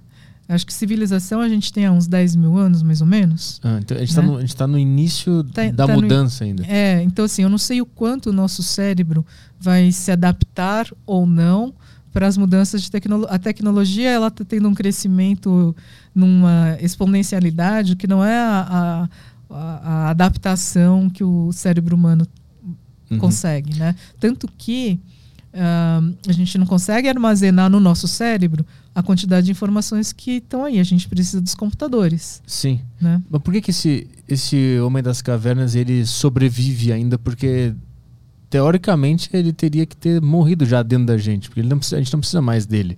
É só questão de tempo? Olha, eu não sei se a gente não precisa dele não, a gente precisa, ah. né? A gente mora numa cidade como São Paulo, Sim. onde a gente tem que pode ser assaltado, uhum. é, enfim, pode ser roubado, pode ser atacado, sei lá. Então a gente precisa desse homem da caverna dentro da gente. Né? Mas ele não está fora de controle? Por exemplo, quando a pessoa tem síndrome de pânico, ansiedade, é, é esse homem das cavernas completamente descontrolado tentando interagir com esse mundo moderno, né? Precisa ele, por que, que ele Mas toma eu acho controle que sobre ele, ele é, esses transtornos provavelmente já existiam, ah. né? É, existem esquizofrenia, né? Se você pegar alguns relatos até de textos religiosos, né? Algumas experiências uh, são muito similares à, à experiência de um esquizofrênico, hum. né? Então o transtorno mental ele é, creio eu que ele já acompanhava o ser humano há muito tempo. Né? Tem fatores até genéticos envolvidos, né? E até eu vi uma, eu estava vendo esses dias uh, uma tava, inclusive foi ali na, na, no, no, Google mesmo, falando do Stephen Hawking, né? Uhum. Que ele dizia assim que o nosso universo existe porque ele é imperfeito. Uhum. Né? E essas imperfeições que vão permitindo uma evolução, né? uma mudança, uma modificação, uma adaptação. Né? Então, é, e, e, isso que é o fascinante, né? A gente não tem ser humano perfeito. Você está falando agora de pânico, de, tá falando, mas hipertensão, diabetes, né? É, algum problema físico, hérnia de disco, sei lá, uhum. né? Então, é, algumas pessoas têm coisas talvez mais físicas, outras têm algumas coisas mais mentais. Mas, enfim, né, são as imperfeições uhum. não só do humano, de todas as espécies. Uhum. A, a, meditação, ela ajuda a evitar casos de depressão? É, esses são alguns estudos bem interessantes. Né? Ah. Existem alguns protocolos específicos é, que envolvem mindfulness, né? programas de mindfulness, então, para a gente ser bem específico, como eu falei, pro, pro, protocolos de mindfulness associados à terapia cognitivo-comportamental. Terapia cognitivo-comportamental é uma das áreas da psicologia mais bem estudadas cientificamente. Né? Um dos pais dessa psicologia cognitivo-comportamental é o Aaron Beck. Né? É, o Aaron Beck é, ele começou a perceber que muitas vezes os pacientes tinham grandes sofrimentos por causa de problemas de cognitivos, deles, por exemplo, catastrofizarem as coisas, né? É, deles interpretarem mal situações, né? Uhum. E é, tem um encontro dele, inclusive, muito lindo. Eu tive, eu tive, a oportunidade de estar presencialmente lá na Suécia em 2005. O encontro do Aaron Beck com o Dalai Lama, quando, que era uma época mais ou menos em que essa fusão né, dos pro, protocolos de mindfulness que envolvem meditação, junto com a terapia cognitiva, estavam começando a ficar mais, mais conhecidos. Né? E o Aaron Beck, nessa conversa com o Dalai Lama, ele conta uma história mais ou menos assim: que um paciente dele estava né, muito deprimido, porque ele acreditava que ele ia ganhar o prêmio Nobel, era um grande cientista, mas ele não foi agraciado com o prêmio Nobel. Né? Então ele ficou muito deprimido, aí mandaram ir lá para o Beck tratá-lo, né? Aí o Beck falou assim, mas por que, que você está assim? Ah, porque acabou a minha vida. Mas como assim acabou a sua vida? Eu não ganhei o prêmio Nobel, né? Eu vivi para isso. Né? Eu deixei de ficar com a minha família, de sair, de fazer um monte de coisa para ganhar o prêmio Nobel. Então agora minha vida não vale nada. Mas você tem filhos? Tenho. É, e eles não valem nada, então? Não, eles valem alguma coisa na minha vida. Ah, quanto, quanto que eles valem? Ah, eu acho que uns 50% da minha vida. Não vou lembrar exatamente, mas enfim, uns uhum. 50% da minha vida. Hum, legal. Você tem esposa? Tenho. Quanto elas valem? Quanto ela vale? Sei lá, uns 30% da minha vida. Né? E ele foi indo até que ele foi vendo que no fim aquele prêmio era, sei lá, 15% da vida dele, alguma coisa assim, e que talvez ele uhum. pudesse até substituir por outra coisa, uhum. né? Ele fez ele olhar para dentro. Exatamente. E uhum. deixar de, de exacerbar uma, um aspecto da vida que era o único que ele estava enxergando. Sim. Né? Uhum. Então, só de uma forma bem grosseira, estou só tentando explicar o que, que é a terapia cognitivo-comportamental, né? Uhum. Mas é isso, é tentar trazer outras perspectivas para o paciente, né? Uhum. Seja esteja ali com depressão, com ansiedade, com transtorno bipolar, etc. Uhum. Né? E o que acontece? Uh, os protocolos que envolvem essa fusão de programas de mindfulness com terapia cognitivo comportamental ajudam justamente nessa introspecção. Sim. Uhum. Né? Uhum. Olhar para dentro e, e, buscar essas respostas. Né? Essas né? respostas, uhum. né? Que aí tu consegue limpar a poeira toda que está por cima né, é, da, da, vida. É muito legal. Se você pegar um ótimo terapeuta né, e que conhece essa, esse processo, essas técnicas, né, uhum. é, é, você pode ter um excelente efeito. Inclusive, para alguns pacientes, tem o mesmo efeito do uso de antidepressivos. Hum. Né? Tem algumas pesquisas indicando isso. Não é para todos os pacientes, deixando bem claro, né, para os nossos ouvintes, uhum. mas, é, mas, é, muito importante, no caso do, do, paciente com depressão que vai passar por, por psicoterapia, continuar com o psiquiatra. Né? Uhum. Um, e são os programas chamados de Mindfulness Based Cognitive Therapy, né? terapia cognitiva baseada em mindfulness. Né? E, e para pessoas é, comuns que não estão com um problema tão extremo assim, como é que a gente faz para é, integrar a meditação na nossa rotina? O que, que se faz? Só de prestar atenção na respiração já é um, é um baita caminho, já? Eu recomendo a pessoa é, começar, pode ser por aí, por começar a prestar atenção na respiração. Mas eu duvido que uma pessoa que só faça isso, ela consiga sustentar por muito tempo. Uhum. Geralmente é legal, ela tem desde aplicativos, né? Uh, aplicativos de, de, diversos tipos, né? Não precisa ser uma meditação natura. Tem alguns, inclusive, que trazem práticas mais complexas, né? Que são as guiadas que é, vai te orientando, que vão, vão, orientando, né? Mas o ideal é você ter um professor de meditação, uhum. né? Ou um grupo de pessoas que se reúne para meditar. Uhum. Né? O que o pessoal na tradição chamava de sangha, né? Que são os, os grupos de, de, de de, de, pessoas, né, de um grupo de praticantes, isso ajuda as pessoas a, a manterem a prática. Uhum. Né? É, é difícil ter uma pessoa que tenha mais disciplina sozinha, né? E até porque é, tem todo um, um, processo, né? Não é só uma prática. Né? E tem a forma de você avançar dentro daquela prática que um instrutor mais experiente pode trazer para você. Uhum. Né? Um, a minha experiência, né, como eu falei, começou com arte marcial, depois eu fui buscar alguns professores até que eu encontrei o, um programa chamado Cultivating Emotional Balance. Né? Eu fui fazer a formação de professores desse programa em 2010. Fui na Tailândia, fiquei lá em num retiro de praticamente seis semanas, né? E aí uh, eu tive o treinamento com o Paul Ekman e a Eve Ekman, né, nessa parte toda de reconhecimento das emoções, na parte de meditação com Alan Wallace. O Alan Wallace ele é um dos talvez um dos maiores eruditos ocidentais nessas práticas de meditação budistas principalmente. Eu não sou budista, não sou uma pessoa religiosa, né? Até fui conversar com o Alan uma vez se ele poderia ser meu professor mesmo eu não sendo budista, né? E ele falou sem problema nenhum, porque é, os rituais, como eu tinha dito, que são as coisas que eu não tenho muita afinidade, são as coisas que para ele também é, ajudaram menos. Né? O mais importante são as práticas em si. Uhum. Então eu comecei a, a, a, fazer essas práticas e, enfim, vamos dizer, de 2010 para cá, aí eu comecei a, a, a, dar aulas né, de meditação, a, a instruir, né, a gente formar instrutores, a gente tem um programa tem uma pós-graduação no Einstein que forma os instrutores do Cultivating Emotional Balance, hum. chama Gestão Emocional nas Organizações. Gestão Emocional nas Organizações, Cultivating Emotional Balance, né?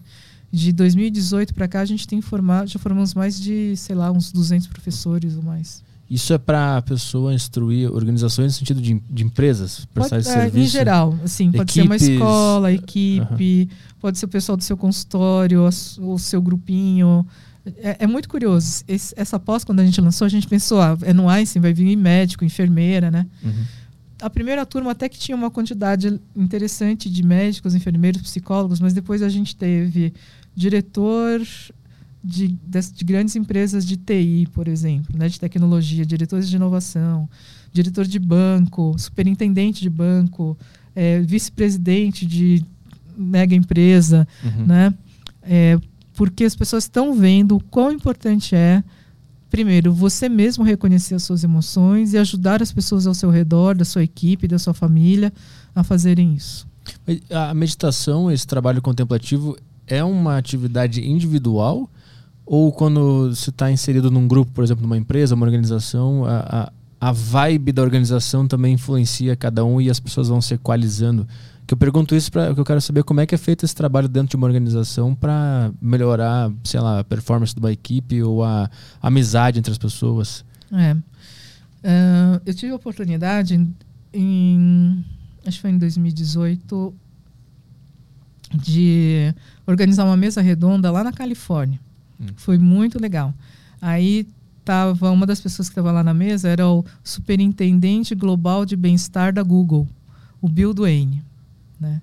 E o Bill é um praticante de meditação. Né? Ele e, e dava instrução de meditação na, na época que ele estava na Google. Agora ele saiu da Google e está só com filantropia que ele está trabalhando. Né? Mas aí uma das coisas interessantes que ele falou lá na conversa é que as pessoas queriam saber quais que eram as equipes mais produtivas da Google. Né? E aí ele falou assim, olha, eu fui buscar essa informação não são os caras formados nas melhores universidades, não são os caras que têm mais experiência, mas são as equipes que têm mais segurança psicológica. Hum. Né? Segurança psicológica, ou seja, que eu sei que você não vai, não vai me trairar. Uhum, né? Uhum. Que eu sei que o nosso trabalho é de equipe mesmo. Né? Uhum. Então essas eram equipe, as equipes mais produtivas. Né? Ah, entendi. Então esse trabalho ele é feito individualmente, não é aquelas coisas da o, o coach chega na empresa e, e reúne todo você, mundo. Você pode até isso. fazer isso, mas é, quando é uma empresa muito grande é difícil de você conseguir fazer isso. Hum. Né? Geralmente você vai ter algumas pessoas, alguns indivíduos que têm essas iniciativas e vão levando essas, levando essas iniciativas. Né? As, então as pessoas que meditavam e, e criavam grupos, não para meditar, mas ah, eu, eu medito e o Caio também. A gente começou a trabalhar junto, a gente tem uma performance. É, no caso ele não falou especificamente de meditação, né? Mas Sim. assim, de criar essa segurança psicológica, uhum. que pode ou não envolver a meditação. Eu acho que a meditação Entendi. ela fa favorece ela facilita, né? Entendi. Mas não necessariamente esse é o uhum. único caminho. Isso é uma coisa que eu sempre falo para as pessoas, né? Uhum ah, puxa vida, eu tô frustrado com a minha vida, eu tô querendo meditar e não consigo. Falei assim, calma, né? Primeiro que não é o único caminho. E segundo que você pode começar aos pouquinhos e tal. E vai vendo se é a sua pegada ou não. Uhum. Né? A medita é que a meditação, ela, ela acaba... É, de tanto se falar e se propagar, ela acaba virando uma obrigação. E aí já, já, já destrói todo não, o conceito destrói. né? Uhum. E, e, filosofia por trás uhum. da meditação. Ela não pode, não pode sentar pensando, eu preciso meditar, eu preciso entrar no estado meditativo, que, que aí já era, né? Uhum. Mas uma vez essa informação já ter sido sobrecarregada na mente da pessoa, tem como voltar a estaca zero e eu conseguir sentar e meditar de forma limpa? Sim, eu acho que, na minha opinião, assim, aí é uma opinião pessoal, não de cientista, mas vendo, assim, várias pessoas que chegam para aprender a meditar, etc., é, o problema está em começar a aprender errado, na minha opinião. Hum. Começar com alguns mitos. Por exemplo, um, um, dos maiores mitos sobre meditação é meditar é não pensar em nada. Isso já, assim, tipo, acabou para boa parte das pessoas. Como assim? Eu nunca vou conseguir não pensar em nada. Eu, eu respondo, ainda bem, porque no dia que não tiver nenhum pensamento, você está morto. Uhum. Né?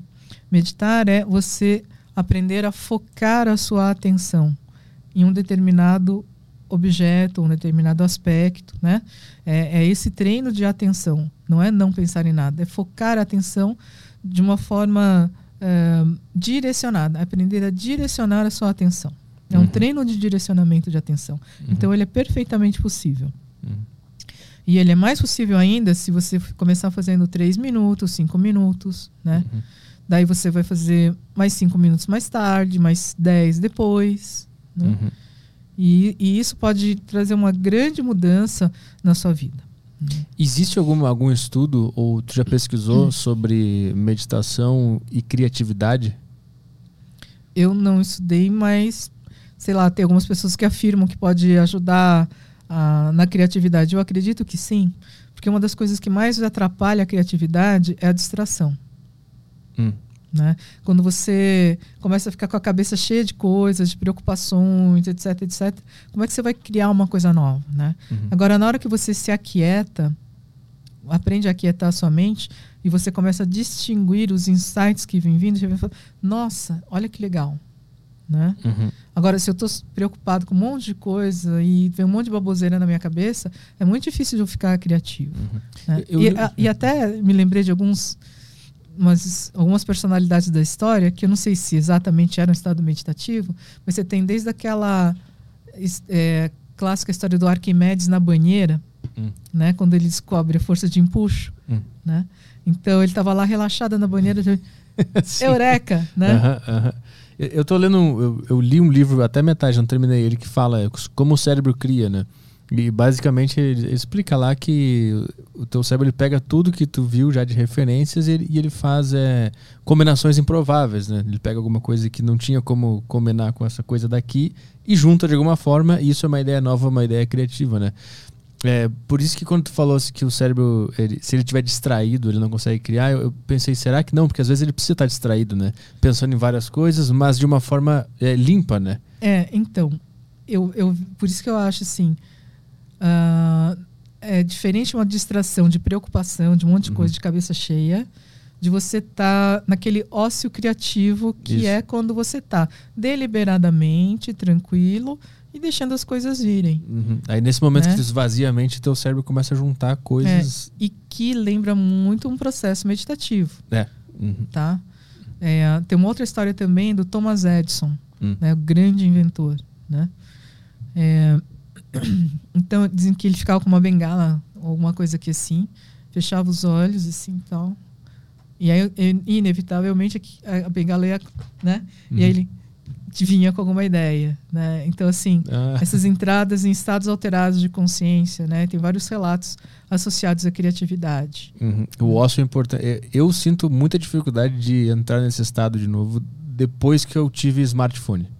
Depois, depois que eu tive smartphone, eu eu não lembro de. Porque eu lembro que antigamente eu tinha momentos de. que eu ficava assim, entrava em transe e ficava imaginando um monte de coisas, sei lá, ideia de filme, de piada, de sonhos que eu queria ter e botar em prática. Depois que eu tive smartphone, essas, esses momentos, esses estados foram diminuindo cada vez mais e hoje eu não tenho mais nenhum. É, então, eu acho que tem algumas, algumas estratégias interessantes. Por exemplo, você leva o smartphone no quarto? Sim. Esse é o problema, né? No banheiro, principalmente, é um problema também. É. Eu acho que, não, acho que até cocô deve ficar difícil de fazer, porque você leva o, o smartphone do, do banheiro. eu tinha muita ideia cagando. Muita ideia. Eu tinha muita ideia. Aí depois eu comprei o smartphone e eu fico aqui sentado rodando, não sei. É, e é capaz de nem cagar. É, esqueço de cagar e vou embora. Aí chego lá, eu chego na sala, ah, tá, eu tinha que cagar. Aí eu volto. então, é, o, o, que eu sempre falo para as pessoas, por exemplo, o quarto é um lugar para não levar smartphone. E não ter nada de estimulante. Não sou nem eu que falo. Isso aí faz parte de um protocolo de higiene do sono. É, é, muito fácil. Dá uma buscada em higiene do sono na internet, você vai ver as regras básicas, né? Não tomar café depois das três da tarde, né? Várias coisas. Mas o smartphone eu acho que é o mais crítico. Hum. Né? Então, eu, por exemplo, eu deixo o meu smartphone ou na cozinha ou na sala. E eu tenho um despertador no meu quarto. É isso, esse é o problema, né? O despertador. É. Que é essa desculpa que eu uso. É, então, todo mundo que tem smartphone usa essa desculpa do. eu preciso para despertar, como é que vai ser? Gente, não tem. Ainda existe. Ainda existe despertador. Aquele né? que tu bate em cima, assim.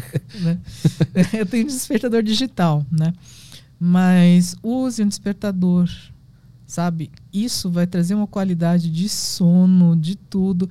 Inclusive, eu, eu te garanto, esse ócio criativo à noite vai começar a voltar. Uhum. Pô, eu lembro quando eu era jovem, adolescente, eu tinha ideias é, é, dormindo. Eu acordava com a ideia. Tipo, ideia boba, de música, de, de algum é. objetivo é. que eu queria ter na minha vida, assim, a, a, sei lá, eu quero fazer isso aqui, eu quero ser entrevistador. E essa ideia que eu, tô, que eu é. botei em prática hoje surgiu no momento de ócio criativo que eu percebi que eu queria fazer isso, né? É. Eu... Deixa. Ó, de boa, Arthur. Eu vou tem fazer. uma coisa para fazer sim. Chudei, assim, a partir de hoje.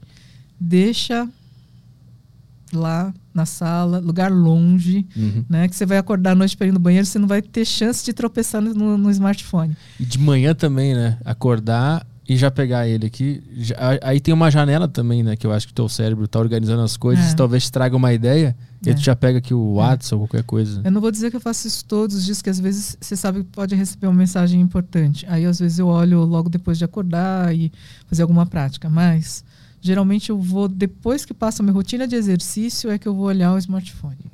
A televisão, ela também interfere? Parece que, são, que é um pouco menos, né? Porque é uma informação só que está acontecendo ali, é um filme e meio que tem que se concentrar nele até dormir. É. A televisão é menos prejudicial? Eu, mas dentro da higiene do sono, a televisão está fora do quarto também. Ah, é? É. Eu só consigo dormir assistindo televisão. Se eu não tiver algo. Mas é assim, ó, eu boto qualquer coisa, dá dois minutos eu durmo. Já virou uma, uma mini meditação já para mim. Entendi. Mas você, você bota no timer então para ele desligar? Não, eu quando eu percebi que eu, que eu dormi, eu, eu, consigo, eu consigo pegar a mão aqui, desligar tá. e aí eu durmo. Mas eu já vou te dizer que qualquer iluminação no ah. quarto já atrapalha, porque tem um hormônio que nós liberamos, nosso cérebro libera no escuro total, que chama melatonina. Uhum. Né? E ele dá uma outra qualidade do sono. Então o ideal é escuridão total, né? Por isso a, a luz da televisão não é bacana, né? Uhum. Enfim. Eu deixo a minha, eu boto o brilho tudo no, no mínimo. Ela fica bem escurinha. Eu, eu dou, uma, eu burlo um pouco a higiene do sono.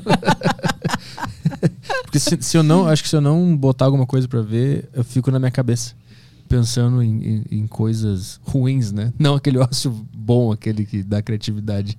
Ah, eu vou, tem, olha, sabe que eu participei de vários estudos sobre insônia e práticas de relaxamento, meditação e tal, né? Uma das práticas é uma prática de relaxamento, um áudio de relaxamento. Olha, incrível, pessoas com insônia, algumas delas que tomavam medicamento, tudo tal. Ou fazem o relaxamento, começa. Era engraçado, você viu assim, Nossa, eu comecei a fazer dormir na metade do relaxamento. É um áudio? Áudio de relaxamento. Mas eu preciso do smartphone. com os meus fones Bluetooth para poder ouvir ele. Bota o no, Bota num gravador. Grava numa fita cassete, fita compra cassete. um mini system e põe do lado. É. Assim. É, tem mais uma coisa que eu queria te perguntar sobre as tuas conversas com o Dalai Lama, né? 2006, 2011 e 2021. Como é que tu chegou até ele e, e, qual foi o conteúdo desse, desse diálogo? Legal. Então, assim, é, em 2004 eu tinha ido no Mind and Life Institute, né? E é, e, e, de lá para cá eu comecei a pensar, puxa, era muito legal se a gente conseguisse fazer um evento no estilo do Minds and Live, reunindo pesquisadores, né, e contemplativos. E aí, em 2006, a Associação Palas Atena, que é a organização que traz o, o Dalai Lama para o Brasil, né, todas as, as vindas dele foram organizadas pela Palas, professora Lia Diskin, né, estava é, trazendo o Dalai Lama em 2006. Aí eu fui conversar com a Lia eu fui falar dessa minha experiência, do Minds and Life, dos projetos de pesquisa e tal. E ela adorou a ideia da gente fazer um evento com cientistas. Né? E aí foi que a gente organizou no Anhembi, lotou assim 3 mil pessoas. Né? E eu, eu ia ser uma das pessoas que ia interagir com ele no palco. E ele queria conversar com as pessoas que iam interagir com ele no palco antes do evento. Então ele chegou assim uma hora antes, sei lá. E foi muito legal, porque todo mundo lá de fora esperando, né? Ele chegar tal, ele chega lá. Aí, ué, que vocês estão esperando aqui fora, por favor, entrem, sabe? Aquela humildade, assim, né? Uhum. E aí a gente começou a conversar e perguntando de, de pesquisas e tudo mais. Foi muito, muito interessante essa experiência. É, e deu para perceber o quanto uma pessoa, né, um prêmio Nobel, tenha um líder né, religioso e tudo mais, o como ele pode ser uma pessoa simples, uma pessoa bacana. Né? Aquilo realmente, é, vamos dizer assim, me comprovou um pouco daqueles questionamentos que eu tinha uhum. sobre como seria uma pessoa desse nível né, dele. Em 2011 foi muito, foi, eu tive uma experiência única que foi é, também esperando, né, ele chegar, tal. Aí a gente já estava na sala, aí me apresentaram para ele falando em tibetano, né? Era o tradutor lá tal. Isso era aqui no Brasil? Era no Brasil, em 2011. Uhum. Aí ele segurou a minha mão, assim, cumprimentando, me olhou nos olhos e ficou aquela, sabe aquele diálogo silencioso, assim, sei lá eu quantos segundos, uns 30 segundos, um minuto, né? E aí a gente sentou, começamos a conversar todos nós. Aí na hora de ir para o palco, ele segurou na minha mão de um lado, no, no outra, outra mão a Lia, que estava organizando o evento, e foi andando assim, como sabe assim, o melhor amiguinho do Jardim da Infância, assim, né? Eu falei assim, gente, eu nunca vou esquecer essa experiência com ele, né? Uma pessoa assim, super simples. E aí, olha que interessante, é, ele para para agradecer todo mundo que, que esteve com ele. Né? Então, desde o motorista que dirigiu o carro, ele quer saber ah, quem cozinhou para mim. Uhum. Né? Eu quero agradecer para a pessoa que cozinhou para mim. Né? Assim, é, sabe assim, dar esperança para esse mundo, uhum. porque existem essas pessoas. Uhum. Né? Apesar de todos os filha da mãe que existem no planeta, você tem uns caras uhum. bons de verdade, de bom coração. Né? Isso faz a gente pensar que o mundo realmente pode ser melhor. É, isso foi 2011, né? Esse foi 2011. Aí teve mais um em 2021, não teve? 2021 foi onle, online, né? Uhum. Que a gente teve essa interação com ele. E era uma, um evento mais voltado para a área de educação, como educar corações e mentes. Hum. Né? Porque ele, uma das grandes preocupações do Dalai Lama hoje é ajudar a nova geração, né? as crianças.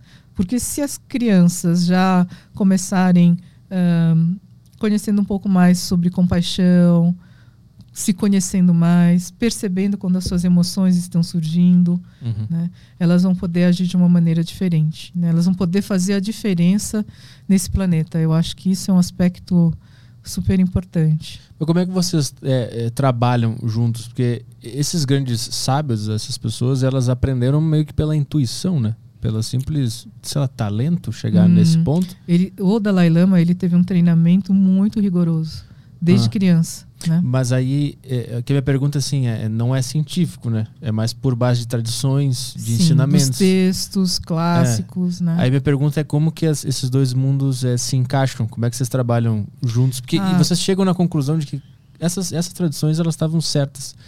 E como que eles sabiam que estava certo? Porque agora a ciência começou a comprovar que essas tradições estavam falando coisas corretas para nosso para nossa saúde, né? É.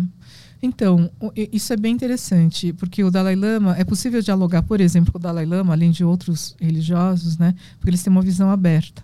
Uma das coisas que o Dalai Lama disse, e que foi um tanto quanto polêmica para outros religiosos, foi que se algum dia a ciência indicar que as escrituras estão tem algum erro nas escrituras, nós precisamos corrigir as escrituras.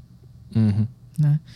Ah, e o Dalai Lama, ele desde pequeno, ele é, entre aspas, ele tem uma mente de cientista. Né? Ele sempre gostou de a, a, é, por exemplo, desmontar um relógio e montar um relógio. Né? Tem uma, um relato dele, num dos livros, eu não lembro agora, ele tinha acho que uns 10 anos de idade, mais ou menos 11 anos, ele tinha uma luneta, então ele conseguia ver a lua, né? E, e, e ele adorava ficar vendo assim, a, a, inclusive as crianças também brincando, porque ele tinha que ficar isolado no palácio, né? Aí um dia desses olhando para a lua, ele pega e fala pro tutor dele, né? Um dos tutores fala assim: "Ah, tá errado o texto tal, XYZ, que eu não vou lembrar o nome do, do texto, porque a lua não tem luz própria. Né? E o texto dizia que a luz tinha luz própria. Aí o tutor, mas como assim, né? Ô menino, que isso, né? Como é que a luz, lua não tem? É só você ver aqui, olha, a lua tem sombra. Se ela tem sombra, ela não tem luz própria. Uhum. Uhum. Né? Então, assim, o nível de sofisticação daquela mente e do interesse em ciência. Então o, então, o trabalho dele é, é, é qual, junto com, com, com, cientistas? Por que vocês têm esses encontros e, e conversam? Com, os, as conversas são dos mais diferentes tipos, assim, desde sobre sonhos, sonhos lúcidos, tem um encontro sobre isso, outro sobre física quântica, que foi com físicos, é, um outro encontro foi sobre emoções destrutivas, esse talvez seja o encontro mais conhecido, de onde foi desse encontro que surgiu surgiram duas coisas: o Cultivating Emotional Balance, que é esse programa que eu falei para você, uhum. e também o livro Emoções Destrutivas do Daniel Goleman. Daniel Goleman que escreveu o livro Inteligência Emocional. Uhum. Né? O Daniel Goleman ele é uma das pessoas que participa também do Mind and Life. Uhum. Né? É, então tem várias, vários assuntos. É, um dos assuntos mais recentes tem sido sobre sustentabilidade do planeta. Uhum. Né? E, e, enfim, é, é, muito interessante. Eu fiquei interessado no, no, dos sonhos. O que, que é estudado em relação aos sonhos e à mente? Sonhos lúcidos também, que, que tu consegue interagir com ele, né? É. Uh, o, principalmente os tibetanos, eles têm uma, algumas práticas que eles chamam de práticas de yoga dos sonhos é, é como se fosse assim, um yoga para o momento do sonho. Uhum. Para você aumentar, no sentido de você serem práticas para aumentar a sua consciência e a sua percepção. Uhum. Né? Então, eles têm algumas técnicas que ajudam você a ficar desperto durante o sonho, ou seja, perceber que você está sonhando e interagir com aquele sonho. E qual a importância de, de ter é. essa habilidade? Essa habilidade, é, assim como na meditação, quando nós estamos acordados, a ideia de meditar é você estar mais consciente e sabendo um pouco mais sobre a natureza da realidade. É você também fazer essas práticas durante os sonhos. Uhum. Então, se você é capaz de perceber que você está sonhando e você pode agir, né, durante o seu sonho, é uma possibilidade de você estar tá ampliando também a sua consciência uhum. nesse momento. Né? Essa questão de ampliação do, da consciência, de compreensão da natureza da realidade, é, é um dos focos principais né? Uhum. que a gente vê nessas tradições. Tem alguma, algum, algum passo que eu possa fazer para conseguir ter um sonho lúcido? Tem algumas técnicas que são relativamente simples, né? Uhum. Que até tem um, um pesquisador, o Steven LaBerge, que está, ele estava em Stanford na mesma época, inclusive, que o Alan Wallace, que o, o meu professor de meditação estava, eles chegaram a dar alguns cursos juntos, inclusive, né? Uhum. Ele utilizando o Stephen trazendo as práticas técnicas que ele foi conhecendo e desenvolvendo e o Alan trazendo as práticas de yoga dos sonhos, né? Uhum. Mas uma delas é você ir dormir, na hora de dormir, é começar a se afirmar de que você vai ficar, vai acordar, você vai estar desperto à noite quando começar a sonhar, uhum. né? A outra é no meio do sonho, você pegar e se lembrar de puxar o seu nariz. Né? Quando eu, eu dormir, eu estiver sonhando, eu vou lembrar de puxar o seu nariz. Aí, na hora que acontecer isso no meio do seu sonho, você fala, nossa, eu estou num sonho lúcido. tu, já, tu já conseguiu ter um? Eu, eu já tive vários sonhos é? lúcidos. É? é? Como é que é? Inclusive, assim, eu tinha, quando era criança, eu tinha muito espontaneamente esses sonhos lúcidos, né? Uhum. Era uma diversão. Né? Às vezes a gente se assustava também, porque também tem pesadelo lúcido, né? Ah, é? tu teve pesadelo lúcido? Lembra de algum? É. Ah, sim, né? Mas é legal porque na hora que você percebe também que é pesadelo lúcido, depois que você conhece um pouco mais dessas coisas, você fala assim: uhum. ah, não, agora que esse pesadelo se dissolva. Né? E aí ele então, se dissolve. É, então eu lembro assim de um, uma figura assim meio monstruosa, assim, né, vindo assim atrás. Eu peguei assim, eu vou, vou abraçar ele, assim, né? Abracei, assim, com todo carinho e tal. E ele desapareceu. Assim. Não lembrar do sonho ou não sonhar pode ser uma indicação, um indicativo de que a tua mente não está muito bem? Que eu não lembro de sonho nenhum há, há meses. Pode ser, pode ser que eu tenha sonhado, mas não lembro de nada. Olha, eu, eu não sei te dizer com relação à lembrança dos sonhos, mas eles certamente acontecem, né? Mas às vezes as pessoas passam, pessoas passam por momentos da vida que elas não se lembram, mas eu não sei te dizer hum. assim se isso é algum tem a ver com algum diagnóstico, uhum. sei lá, de estresse ou alguma coisa assim, não, não sei te dizer. Ah. Às vezes as pessoas passam naturalmente por isso. Uhum. É que eu imaginei que se a, se a pessoa, quanto mais capacidade ela tem de lembrar e de até mesmo interagir no sonho, mais autoconsciente ela tá, né? Mas sabe que isso é treino, tá? Eu te garanto que se você começar de manhã na hora que você acordar, eu vou começar a fazer um diário de sonhos, uhum. tá? É, que nem precisam ser lúcidos, sonhos simplesmente. Né? Essas são técnicas até que acho que os psicanalistas utilizam. Uhum. Né? Então, recomendar para o paciente comece a fazer um diário de sonhos. Você vai ver que você vai começar a lembrar de sonho e assim vai vir uma torrente de sonhos assim ah, para você registrar.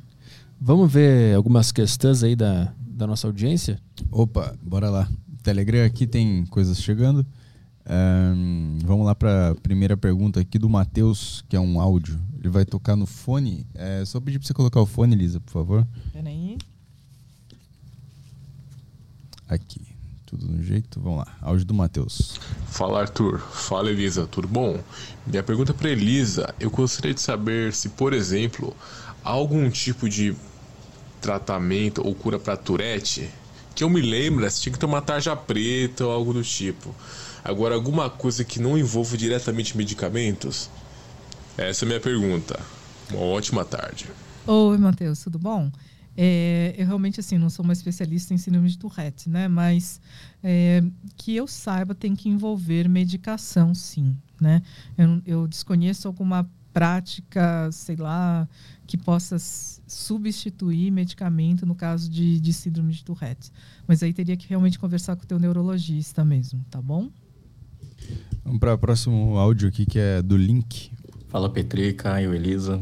É, eu tenho uma pergunta referente à atenção, que grande parte do meu trabalho hoje é em RH, é ficar olhando o currículo, analisando o currículo, e eu sinto que tem algum momento que eu só, tipo, olho por olhar e não realmente leio, não, não me atento ao que está escrito, etc tem que minha, minha atenção totalmente se perde. Tem algo que eu possa fazer para dar um reset, assim, alguma atividade, sei lá, de 5, 10 minutos que dá um reset na minha mente que eu volte a prestar mais atenção nas coisas? Sem dúvida, eu acho que fazer uma, uma pausa, uma prática de relaxamento ou de meditação, nem que seja breve, de cinco minutinhos, né? É, eu posso, não sei se posso depois deixar até um áudiozinho para o pessoal, até o áudio que a gente usou no experimento, né? Claro. Uhum. É, de 3 minutos e 20 segundos que as pessoas fazem, elas já se sentem melhor e tal. Talvez isso te ajude aí também a dar uma resetada e voltar a, a prestar atenção. De qualquer modo, sempre que a gente começa a perceber que a gente está cansado mentalmente, a gente precisa parar porque dali para diante já não vai render, né? Uhum. Eu sempre costumo dizer o seguinte: a gente não pode brigar com a nossa fisiologia. Né? Como assim? Se tiver vontade de fazer xixi, vai fazer xixi. Tá vontade de fazer cocô, vai fazer cocô. Tá com sono, vai dormir. Tá com a mente cansada, precisa descansar. Uhum. Mas e o contrário desse problema? Porque ele tá com um problema de... Ele tá com tanto trabalho que ele tem que dar uma parada. E a procrastinação? Tem como resolver com a, com a meditação?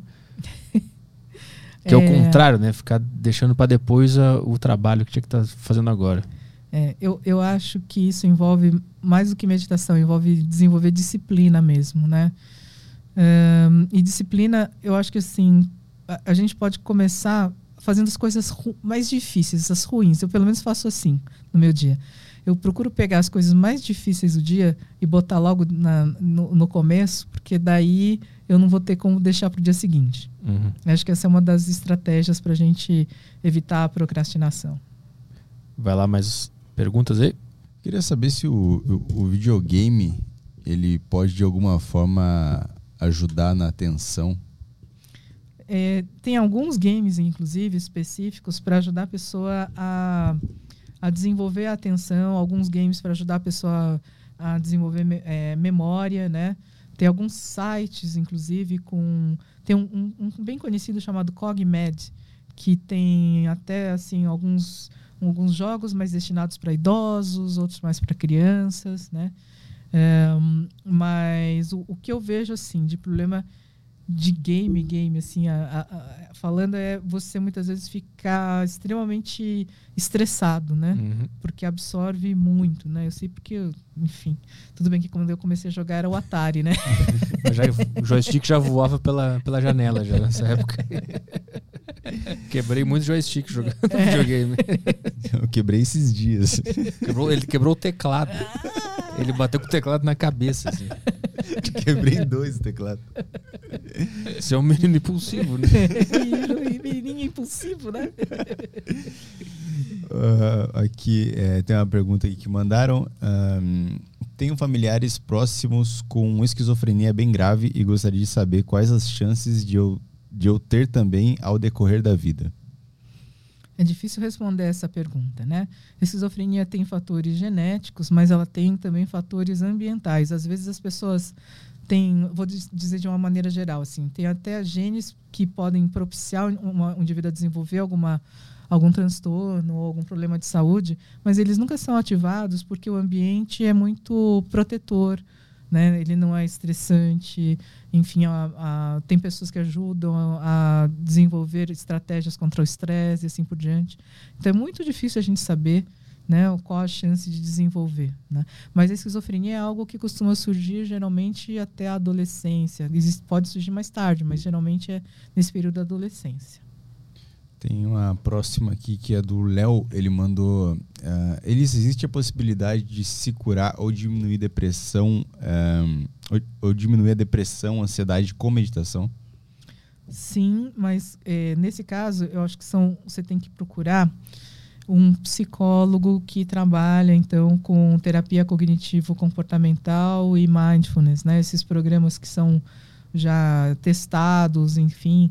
E só para você ter uma ideia, é, no Reino Unido e no Canadá, o sistema de saúde público né, é, disponibiliza esses treinamentos, né, de, do, porque o nível de evidência de, deles é muito bom. Então, se o indivíduo tem, por exemplo, no caso do NHS, né, que é o sistema inglês, se o indivíduo tem três episódios de depressão maior, ele deve ser encaminhado para um programa de Mindfulness-Based Cognitive Therapy, né, além da medicação, né, para ajudar a pessoa, porque aí a pessoa aprende estratégias para evitar recaída. Hum. Esses programas eles não, não servem enquanto a pessoa está em crise, porque em crise a pessoa não consegue nem às vezes nem comer, né? Uhum. Então é para evitar recaída. É, são programas de prevenção de recaída.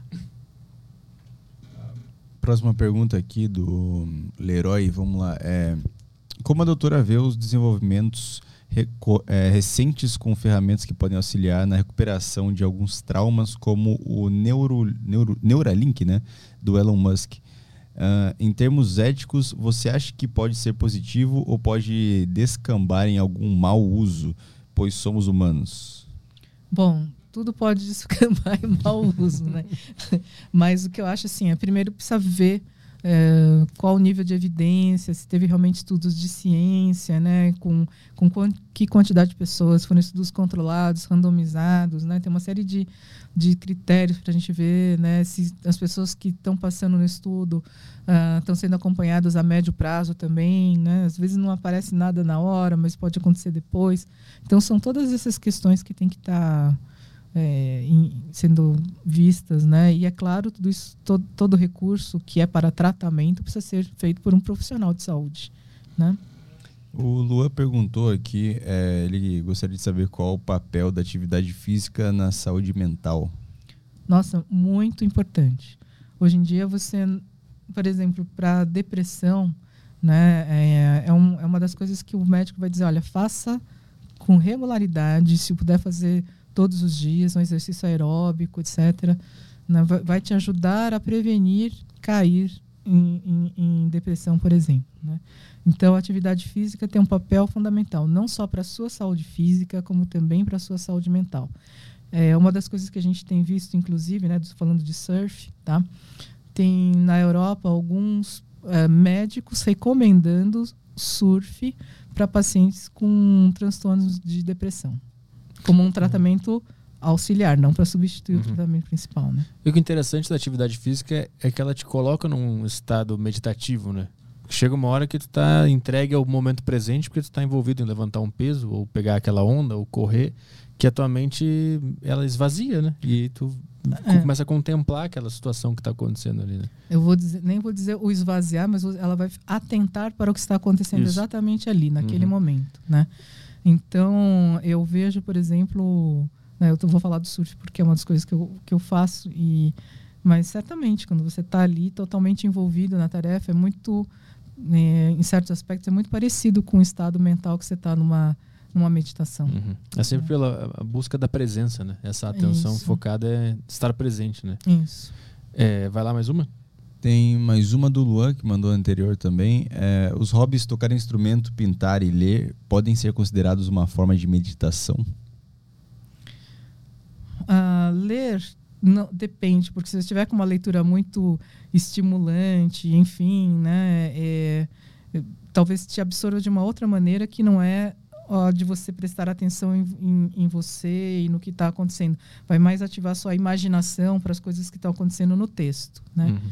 Mas uh, sei lá, fazer um trabalho manual, uma pintura, talvez fique mais próximo desse estado do que dependendo da leitura. Acho que tocar instrumento deve te levar para um, um, lugar meditativo, né? Se tu já uhum. sabe tocar, né? Não está aprendendo ainda, que vai ser Sim, uma dificuldade, né? É, é, é. Tem, um, tem mais uma aqui que chegou no Telegram, o cara não achou o grupo, ele mandou para mim no privado. É, como a música influencia no tratamento de transtornos como depressão e bipolaridade? Eu não sei se ele. Acho que ele não perguntou de tocar um instrumento. Mas de ouvir, né? Música. É. Um, eu realmente desconheço efeitos e trabalhos específicos com música para depressão, né? Mas eu acho que sim, música, eu conheço, eu tenho alguns amigos que trabalham com música. A gente tem que pensar assim, qual música, né? É, é um heavy metal, é uma música clássica, e a, além de qual música? A pessoa tem afinidade por esse tipo de música? Uhum. Então, a musicoterapia, até onde eu conheço, ela depende dessas duas perguntas. Qual tipo de música e qual a, o gosto, a preferência musical do paciente. Né? Então, não é assim tão, tão simples assim. E os mantras? Né? Eles funcionam é, como... O que, que eles fazem na, na nossa mente? Os mantras, eles são bem interessantes numa prática de meditação, porque fica mais fácil de você ficar de você atentar para um mantra do que do que para algo mais sutil, como observar seus pensamentos uhum. e talvez até mais do que para prestar atenção na respiração. Mas o, né? o, conteúdo ou a melodia dele altera algum, algum estado químico cerebral? Provavelmente. Eu não sei te dizer assim qual química especificamente, mas vai te ajudar a sustentar a atenção porque é mais fácil de você ficar mentalizando palavras, né, e prestar atenção do que prestar atenção na respiração uhum. é algo mais sutil. Agora, uma coisa que eu queria falar que acho que, que não ficou claro até aqui. Uhum. É, meditação guiada não é exatamente meditação ainda, tá? Meditação guiada é um passo para você aprender a meditar. Uma vez que você aprende a meditar, o ideal é você largar o áudio. Uhum. Né? Porque aí sim você vai entrar no processo real de introspecção. Né? Então, é, mesmo assim, uma técnica de relaxamento também. Você não precisa do áudio. Você aprendeu? Faça por você mesmo. Uhum. Né? Eu acho que esse é um aspecto bastante importante. Você não vai imaginar, sei lá, um Dalai Lama meditando com um fone de ouvido. Né? Como é que é a tua rotina de meditação? Eu, eu costumo meditar antes de dormir, e às vezes eu medito, às vezes não, depende do período que eu tenho. É, eu costumo meditar também de madrugada, porque hum. eu inevitavelmente acordo para ir fazer xixi. Ah, aí, aí, na volta? Na volta é um ótimo momento para meditar, porque está em silêncio. Eu já dormi, então eu já descansei. Uhum. Então eu consigo manter a minha atenção. As minhas melhores práticas aconteceram nesse momento de madrugada. Mas tu que tem muita experiência meditando onde é que tu chega na tua mente quando tu está no estado de, de meditação profunda? Eu percebo algumas coisas. Primeiro que o ritmo de, em que os pensamentos surgem, ele fica muito mais lento, assim, sabe? Então ele não fica, não fica aquelas, os pensamentos não ficam distraindo, né? E é possível manter aquela, aquele, um estado de bem-estar sustentado. Né? Uhum. Uh, que não é um bem-estar assim do tipo assim. Ah, com alegria. Assim, não, é mais um estado de contentamento. Né? A sua mente parece estar mais clara, está mais luminosa. Né? É, é um bom momento então para surgir os insights né, que a gente estava falando tanto, uhum. porque você percebe assim como se estivesse mais integrado, mais organizado. Hum. Né? Tu, mas tu encontra respostas, por exemplo, quando está na, em estado meditativo? Alguma hum. questão que estava te fazendo nas últimas semanas sobre o trabalho, sobre a vida pessoal? É, eu procuro não ficar trazendo isso durante a prática, porque senão isso acaba virando uma distração. Mas, uhum. eventualmente, surge um insight espontaneamente. Hum. E tu já teve aquela. Algumas pessoas relatam que ela, sei lá, começa a, mexer, a se movimentar, o corpo começa a mexer involuntariamente. Isso tu já teve? De uma Isso. energia tão grande que tu não consegue controlar? Olha, eu já tive algumas experiências de, de mexer o corpo, assim, de sentir essas vibrações, mas eu não acho que essas, essas aconteçam em estados profundos, sabia? Hum. Nos estados profundos, pelo menos dentro da minha experiência e do que eu observo também de, de outros meditadores, tem muito mais um estado de quietude, de calma e essa clareza, assim, uhum. sabe? Não, é, é que eu tô tentando buscar uma coisa muito mágica aqui. É uma coisa é, muito simples. É uma coisa muito simples. Só se integra com o momento e o presente e é isso.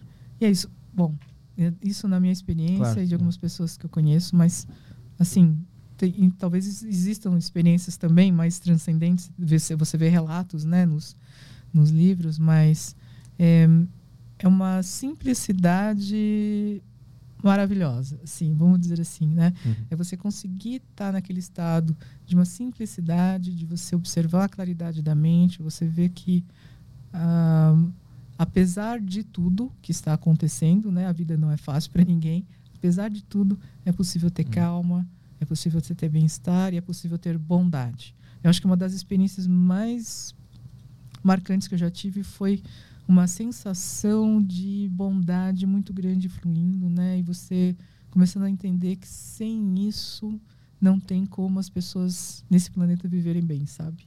E existem fases assim quando tu começa a meditar, tem a fase inicial e depois tem a do meio e depois tu entra de fato na, nessa nessa nessa nessa profundeza ou é tudo não, uma coisa só? Não é uma experiência muito linear, viu? Ah. Alguns dias você tem experiências mais profundas, outros dias parece que está tudo levando para isso. Tá, foi um dia super tranquilo, mas não, na sua prática não é tão profunda. Uhum. Né? Então eu, eu, eu não consigo traçar uma, uma coisa linear, mas é uma coisa que aos pouquinhos você vai percebendo que ela está evoluindo, mas ela uhum.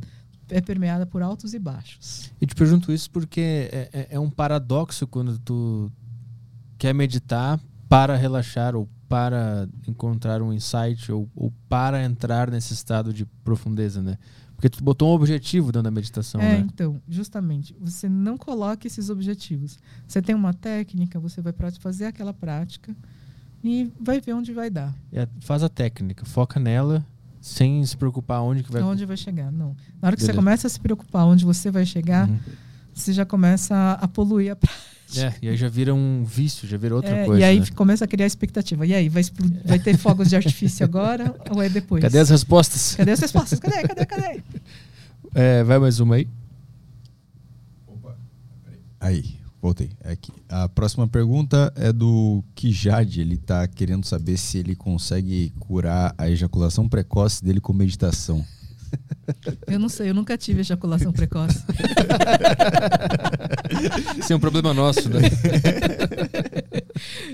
Não, mas eu realmente não, não sei te dizer, nunca vi estudo sobre isso. Talvez ajude, mas não sei. Tenta aí, né? Ver acontece. Bom, tem, vou, vou para o YouTube aqui. É, o Denis mandou uma pergunta: é, o que os pais podem fazer para ajudar as crianças a terem mais atenção para para que quando sejam adultas tenham menos problemas com a falta de atenção? Eu acho que uma das coisas neste momento mais urgentes é controlar o uso de smartphones, tablets, né? Uhum. Acho que esse é o primeiro passo. É, ajudar a pessoa, acho que assim, levar a criança para ambientes de natureza, né, onde ela possa, nossa, olhar os bichinhos, sabe, assim, né, ter a experiência mais mais prática, o contato com a natureza, entender que a realidade não é o apartamento, né? O apartamento é um pedacinho da realidade, mas a realidade é muito mais ampla do que isso. Uh, você pode também existem algumas escolas que têm práticas de meditação para crianças, né? Mas são coisas bem curtinhas, muito simples, né? É, mas não necessariamente isso. Mas ah, uma coisa que eu acho que ajuda muito: arte marcial. Hum. Né? Se você encontrar um bom professor de arte marcial, nossa, você vai conseguir desenvolver várias coisas: atenção, disciplina, respeito e bondade, né? Porque as pessoas têm uma, uma visão desvirtuada de arte marcial, tipo, ah, vai lá para aprender a matar, quebrar os outros. Sentar Não. porrada. Sentar porrada. Não.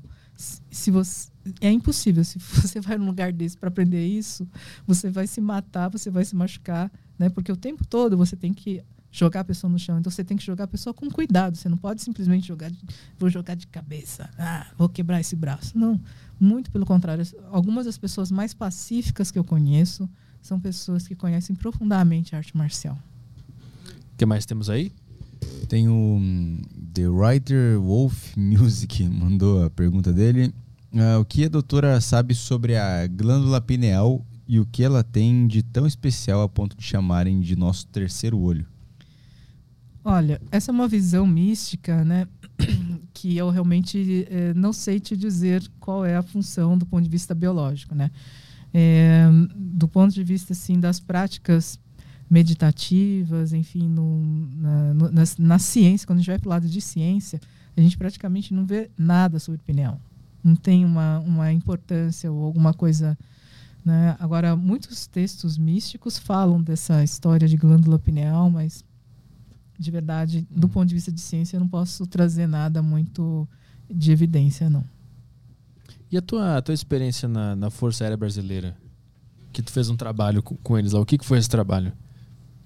Então, é, o Einstein teve um, um, fez um acordo né, com o ITA, o Instituto Tecnológico da Aeronáutica, alguns anos atrás. E aí começamos a. Tivemos algumas reuniões entre os pesquisadores do ITA e do Einstein.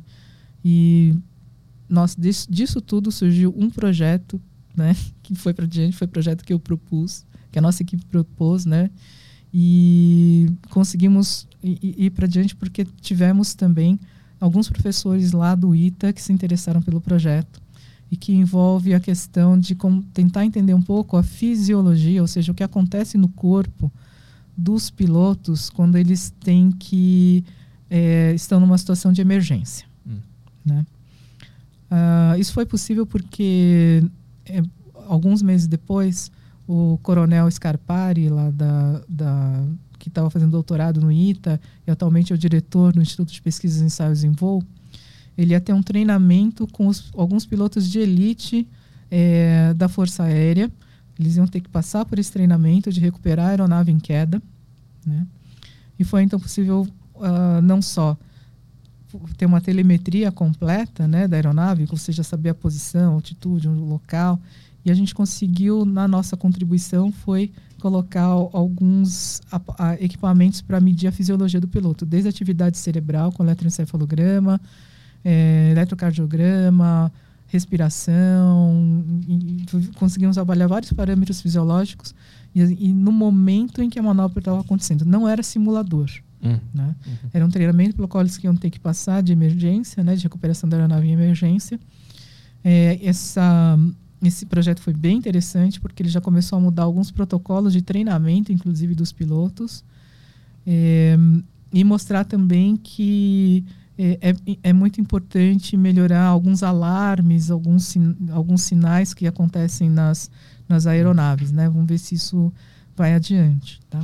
E com isso, uh, foi, a gente ficou duas semanas direto. A gente chegava às 5 e meia da manhã para coletar os dados, saímos sete e meia da noite. Né? Cada piloto ficava lá uma hora e quinze, uma hora e meia, às vezes, em voo.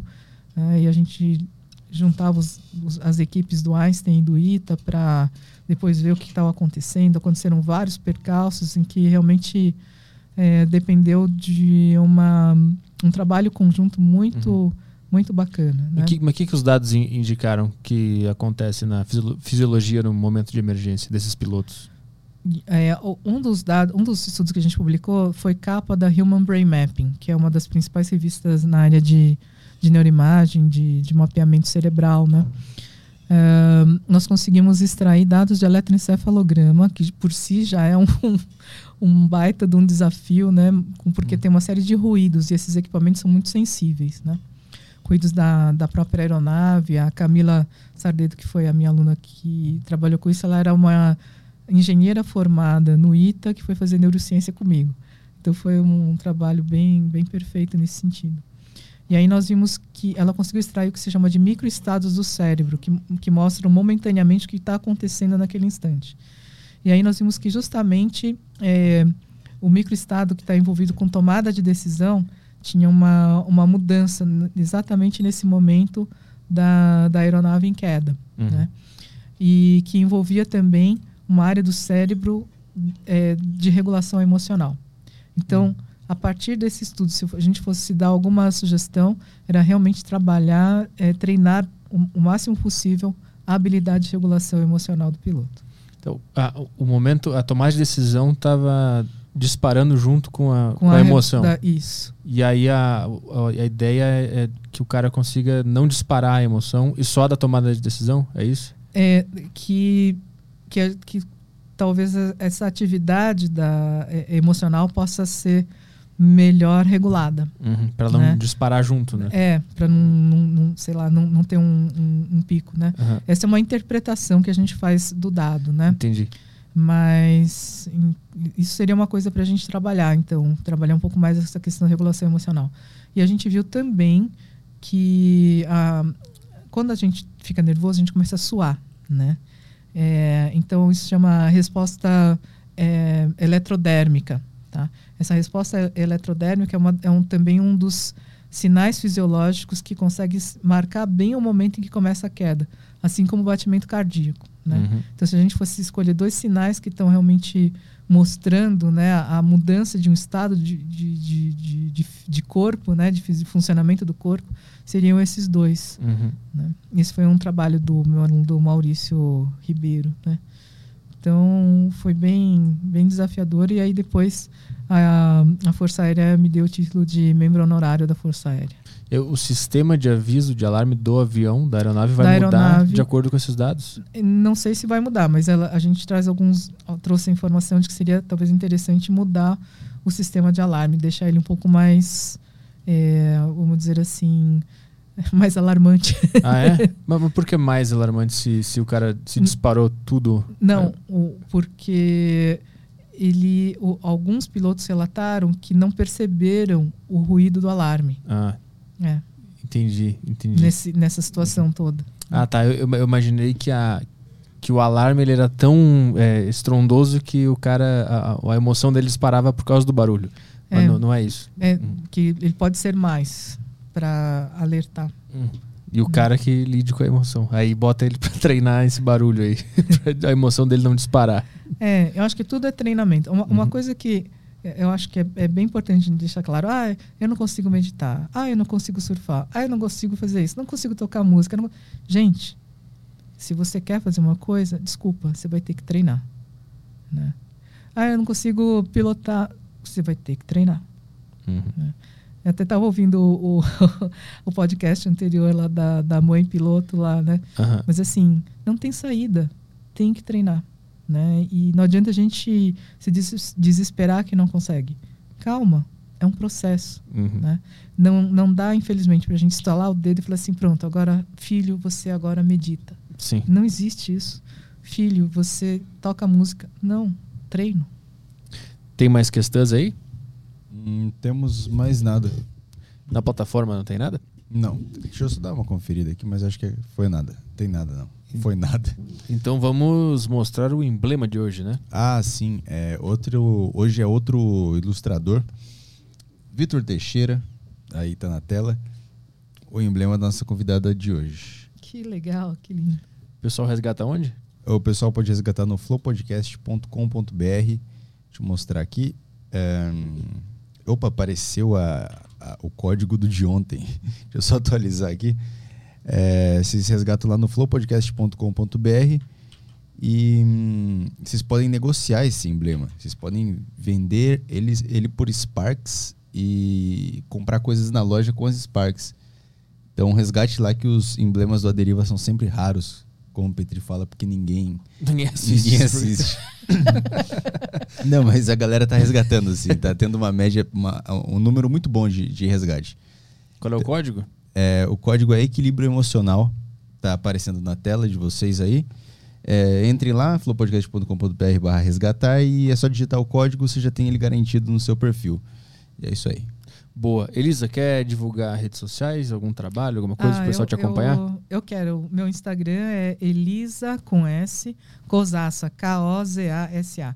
Elisa Cosassa é o meu nome. Boa, tá na descrição, né? O link pro pessoal Aham. ir direto para lá. Então tá, obrigado pela participação. Valeu muito. Prazer em te conhecer. Vou botar o meu celular na cozinha e vou começar a meditar. É isso aí.